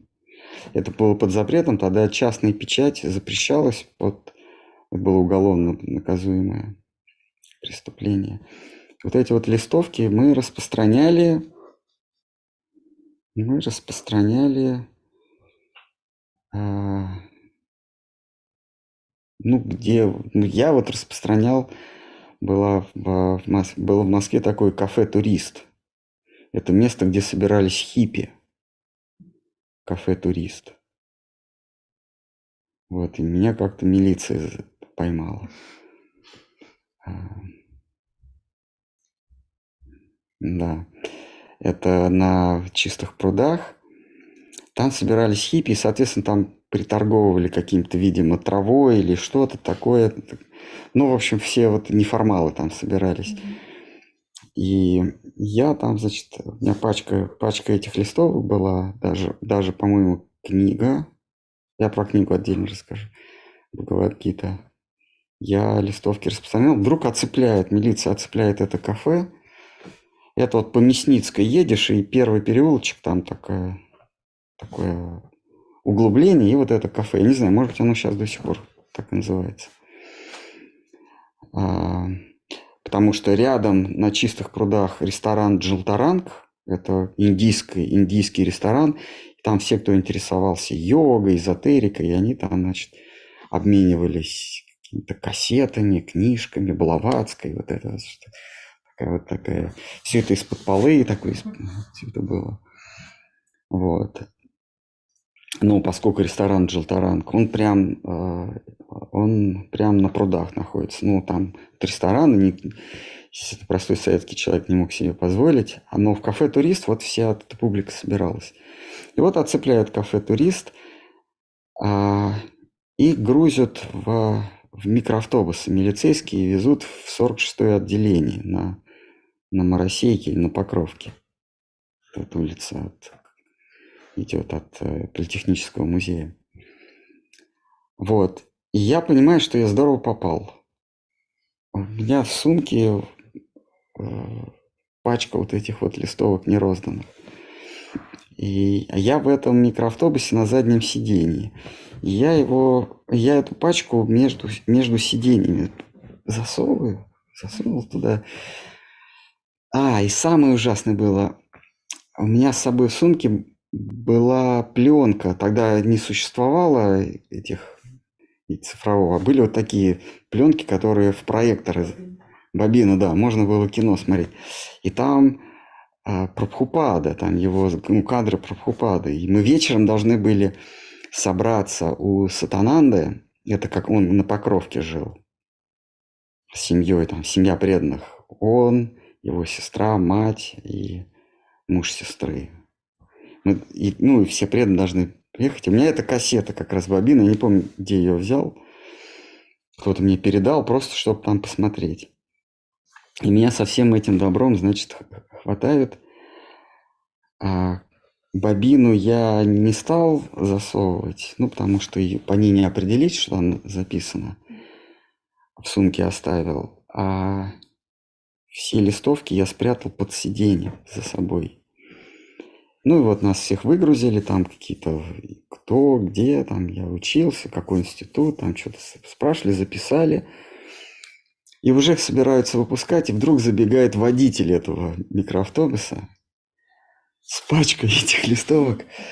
Он, один из этих сбросил вот это. А, а там в этом микроавтобусе человек 15. Ну, такой, как это, перевозка для... И вот стали выяснять, кто кто чего, и все, и все говорят, это не я, и я, естественно, сказал, я как все, я, что я буду выделяться? Ну вот выпустили и бобину это не забрали. Вот. А, и гита я тоже скинул. А гита я тогда уже а, напечатал э, в самом логове, в самом логове коммунистической пропаганды в типографии в типографии ЦК ВЛКСМ Это прям там же на, на Моросейке угловое здание. Я не, не знаю, как оно сейчас там. Ну, там, была, там был э, центральный комитет комсомола. И при них типография. Я договорился там с одним типом. Он 100 блоков напечатал, из которых потом надо сложить, при, прилепить обложку. В общем, я это все сделал. Там же на Моросейке нашел переплетную мастерскую, 100, ну, 100 гид напечатал, ну и распространял. Ну так я первую свою машину купил. Ну и это я делал из чистой преданности. Купил я «Жигуль» себе. 1.3 а, на 1.5 у меня движок. Потом алтарики я напечатал тоже среди преданных, ну, чтобы им легче было. Э, распространил за 3 рубля. А обошлись они мне в 50 копеек. А, ну, так я и, и служил Кришне. И не могу пожаловаться. Как Махарадж изначально э, ну, я, ну, я просто увидел, что здесь можно хорошо подняться. Духовно, духовно подняться. Духовно подняться. Что люди, ну, люди скромные и без претензий, поэтому можно было. Не буду задавать лишних вопросов. Ну и ниша своя коммерческая образовалась. Вот, ну да, я переводил, да, но мои переводы а, отвергли. Ну, а, а, значит, сначала разрозненно переводилось, потом Санака, Санака Кумар, э, литовец, он в Москве жил, он, он некую организацию, он стал организовывать, чтобы переводчики могли переводить и не обращать внимания на бытовые трудности.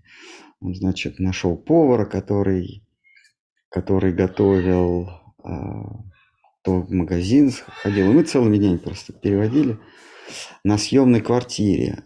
А, это сначала было Сначала это было на где-то на, на Алтуфьевском шоссе, а потом в Солнцево где-то, а потом сняли отдельную дачу в Кратово возле Люберец. И там просто на дачу, все BBT поселилось на дачу. Ну, а потом появились армяне. Э, они, то есть когда Советский Союз стал э, расша... армяне преданные, они стали, они возглавили вообще весь процесс перевода и издания. Раньше у кого появлялась возможность, кто-то в Литве напечатает, кто-то в ЦК ВЛКСМ. Еще мы напечатали тысячу экземпляров чего-то а, в типографии завода «Гудок». Вот, мы с, с Шравастой, такой был преданный Шраваста. Мы ночью пролезли, нам сторож открыл, там мы заплатили, он нам открыл э, окно, мы туда залезли и ночью печатали книги. Потом в 6 утра перед, перед открытием блоки, не книги, а блоки, мы в машину загрузили. У, у, как раз у Санаки был, была машина «Москвич», такой 50-х годов. Вот, мы туда загрузили и, и чуть ли не попались, потому что ехал а, а, это, 6 ну, утра, и машин нет, но полицейская, милицейская машина как-то там появилась. Вот тогда мы испугались. Вот. А, то есть кто, кто где мог печатать? Ну, я знаю, что в Литве здорово печатали там, поскольку такая была антисоветская, вся Прибалтика антисоветская была, и там легко можно было договориться э, что-нибудь такое не совсем легальное делать. Вот. А, то есть было все разрозненно. Кто-то переводил, э, перевел, набрал текст, напечатали, и, издали книжку. Э, какие-то в основном брошюрки были. А потом стало это централизовано. И вот э, преданные Камала Мала, Саньяса, э, потом брат Камала Малы и Брахмананда, недавно ушедший от нас. Э, ну Брахмананда, он, он занимался чисто, чисто печатанием, а Камала Мала и Саньяса, они руководили вот процессом издания. И мне в какой-то момент было сказано, что я недостаточно хорошо перевожу, и э, если я хочу иметь отношение к книгам, то ходи и распространяй их. Я, естественно, на такое унижение не согласился. Что значит, я что, как обычный, буду ходить и предлагать прохожим книги? Я всегда хотел быть э, такой голубой крови, белой кости. Прям у истоков э, переводить. Но объективно надо сказать, что переводы были так себе, э, политкорректно выражаясь, а вообще никудышные. А, хорошо переводила одна преданная, по-моему, ее Гаятри или Ганга звали, она из Армении. Но она очень медленно переводила. Вот. И один преданный из Новосибирска, Шридам или Шитхам, я не помню. Вот. А, и их переправили в Швецию, и там, в Швеции, они уже стали переводить в, в, в ашраме Искона, в Коршнес, Коршнесгард такой, возле Стокгольма. Там у них уже были все условия, они нормально переводили. В другом, в другом а, ашраме исконовском, это под Судертальей, а, там была типография, своя типография, и там это все печаталось и переправлялось в Россию, в Советский Союз – это, наверное, 86 87 наверное, уже год. Уже переправлялось как-то легче. А, стали преданные приезжать. Преданные приезжать как туристы с чемоданами книг из Финляндии. Прилетали, приезжали на машинах как-то прям чуть ли не каждый, прям вот каждые полгода приезжал какой-то преданный из-за границы с чемоданом книг. Вот. Ну, ну и постепенно все, Советский Союз обрушался, обрушался, потому что Шитара Махараш сказал, что империя зла долго не, прос, не протянет. Когда ему сказали, что а, преданные сидят в тюрьме, был процесс громкий, посадили 49 преданных, 49 человек. Трое не, не вернулось из лагерей. А, и когда он узнал, что преданных преследуют за вайшнавскую, за проповедь, а, он сказал, что эта империя долго не просуществует. И она стала обрушаться. Это было конец 84-го, в 85-м приходит Горбачев, и, и, пошло, и эрозия Советского Союза пошла. Поэтому Поэтому если кто-то из преданных хочет погубить какой-то режим, нужно сесть в тюрьму за преданческую деятельность.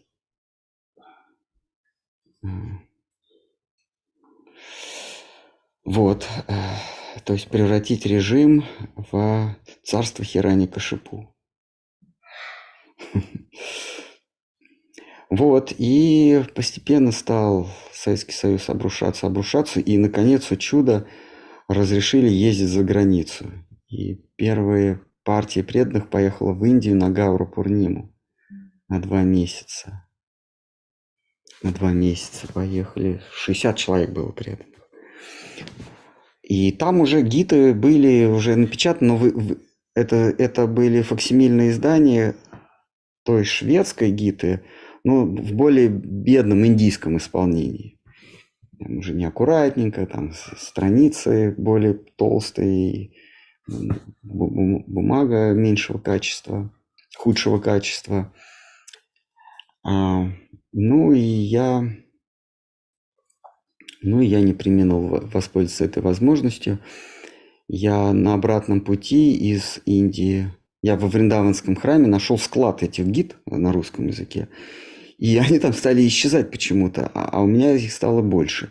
И я помню, я прилетел в Шереметьево, у меня на себе и в чемоданах, и в сумках было 56 гид. Каждую из них я продал по 25 рублей.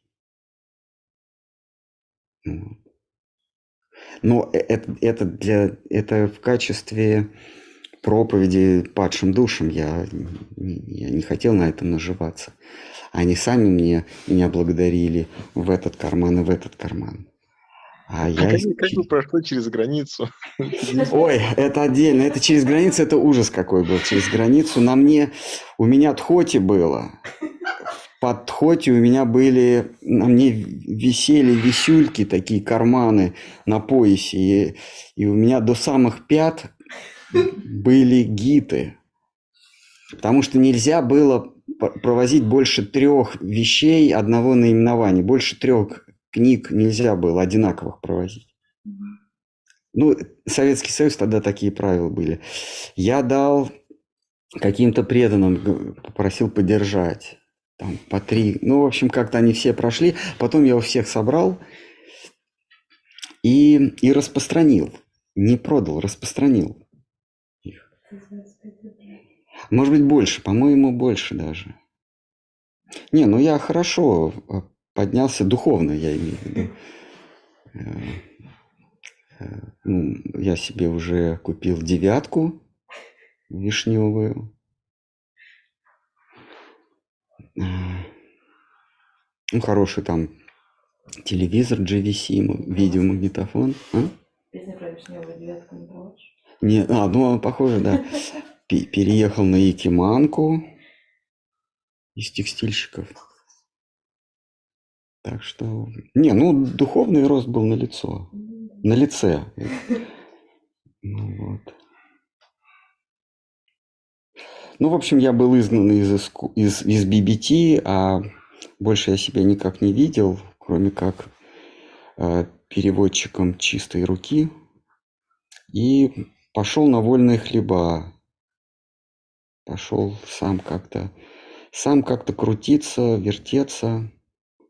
И через два месяца я снова приехал в храм, ну, в наш храм Исконовский, на Мерседесе.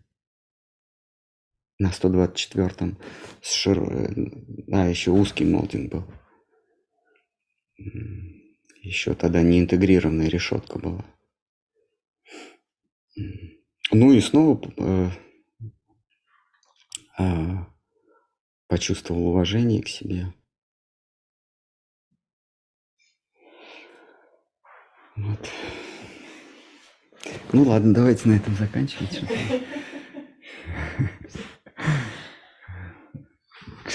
Такие веселые были времена, конец 80-х.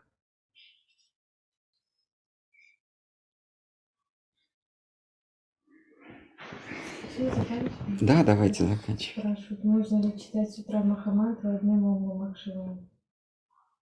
Вообще все что угодно можно. Мы уже поняли. Все, в мире, в мире все что угодно. Вы должны, понимаете, можно или не можно, наверное, это неправильный вопрос. А, а, и допустимо. Тут вот, вот, например, в физике нет, нет такого вопроса, можно ли мне... Все можно. Вопрос, а что будет из того, что ты это делаешь? Там, например, можно смешать какую-нибудь кислоту и щелочь. Конечно, можно. А что из этого получится? А, там, можно ли, например, э, разбежаться головой об стену? Конечно, можно. Или возможно ли? Конечно, возможно.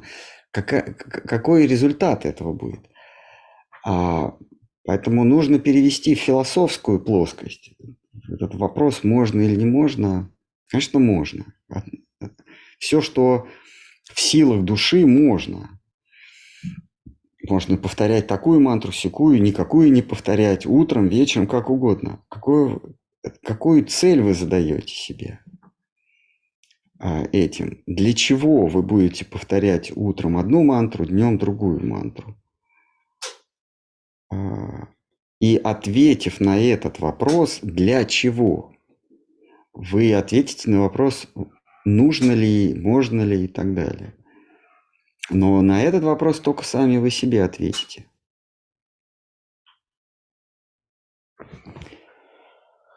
Ну что, Все тогда, давайте споем. Так, мы YouTube отключаем, да?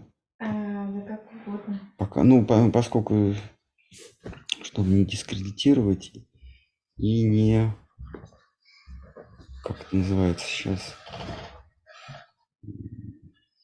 не, не, не, провоцировать, не разжигать. Вот чтобы не разжигать, надо YouTube отключить.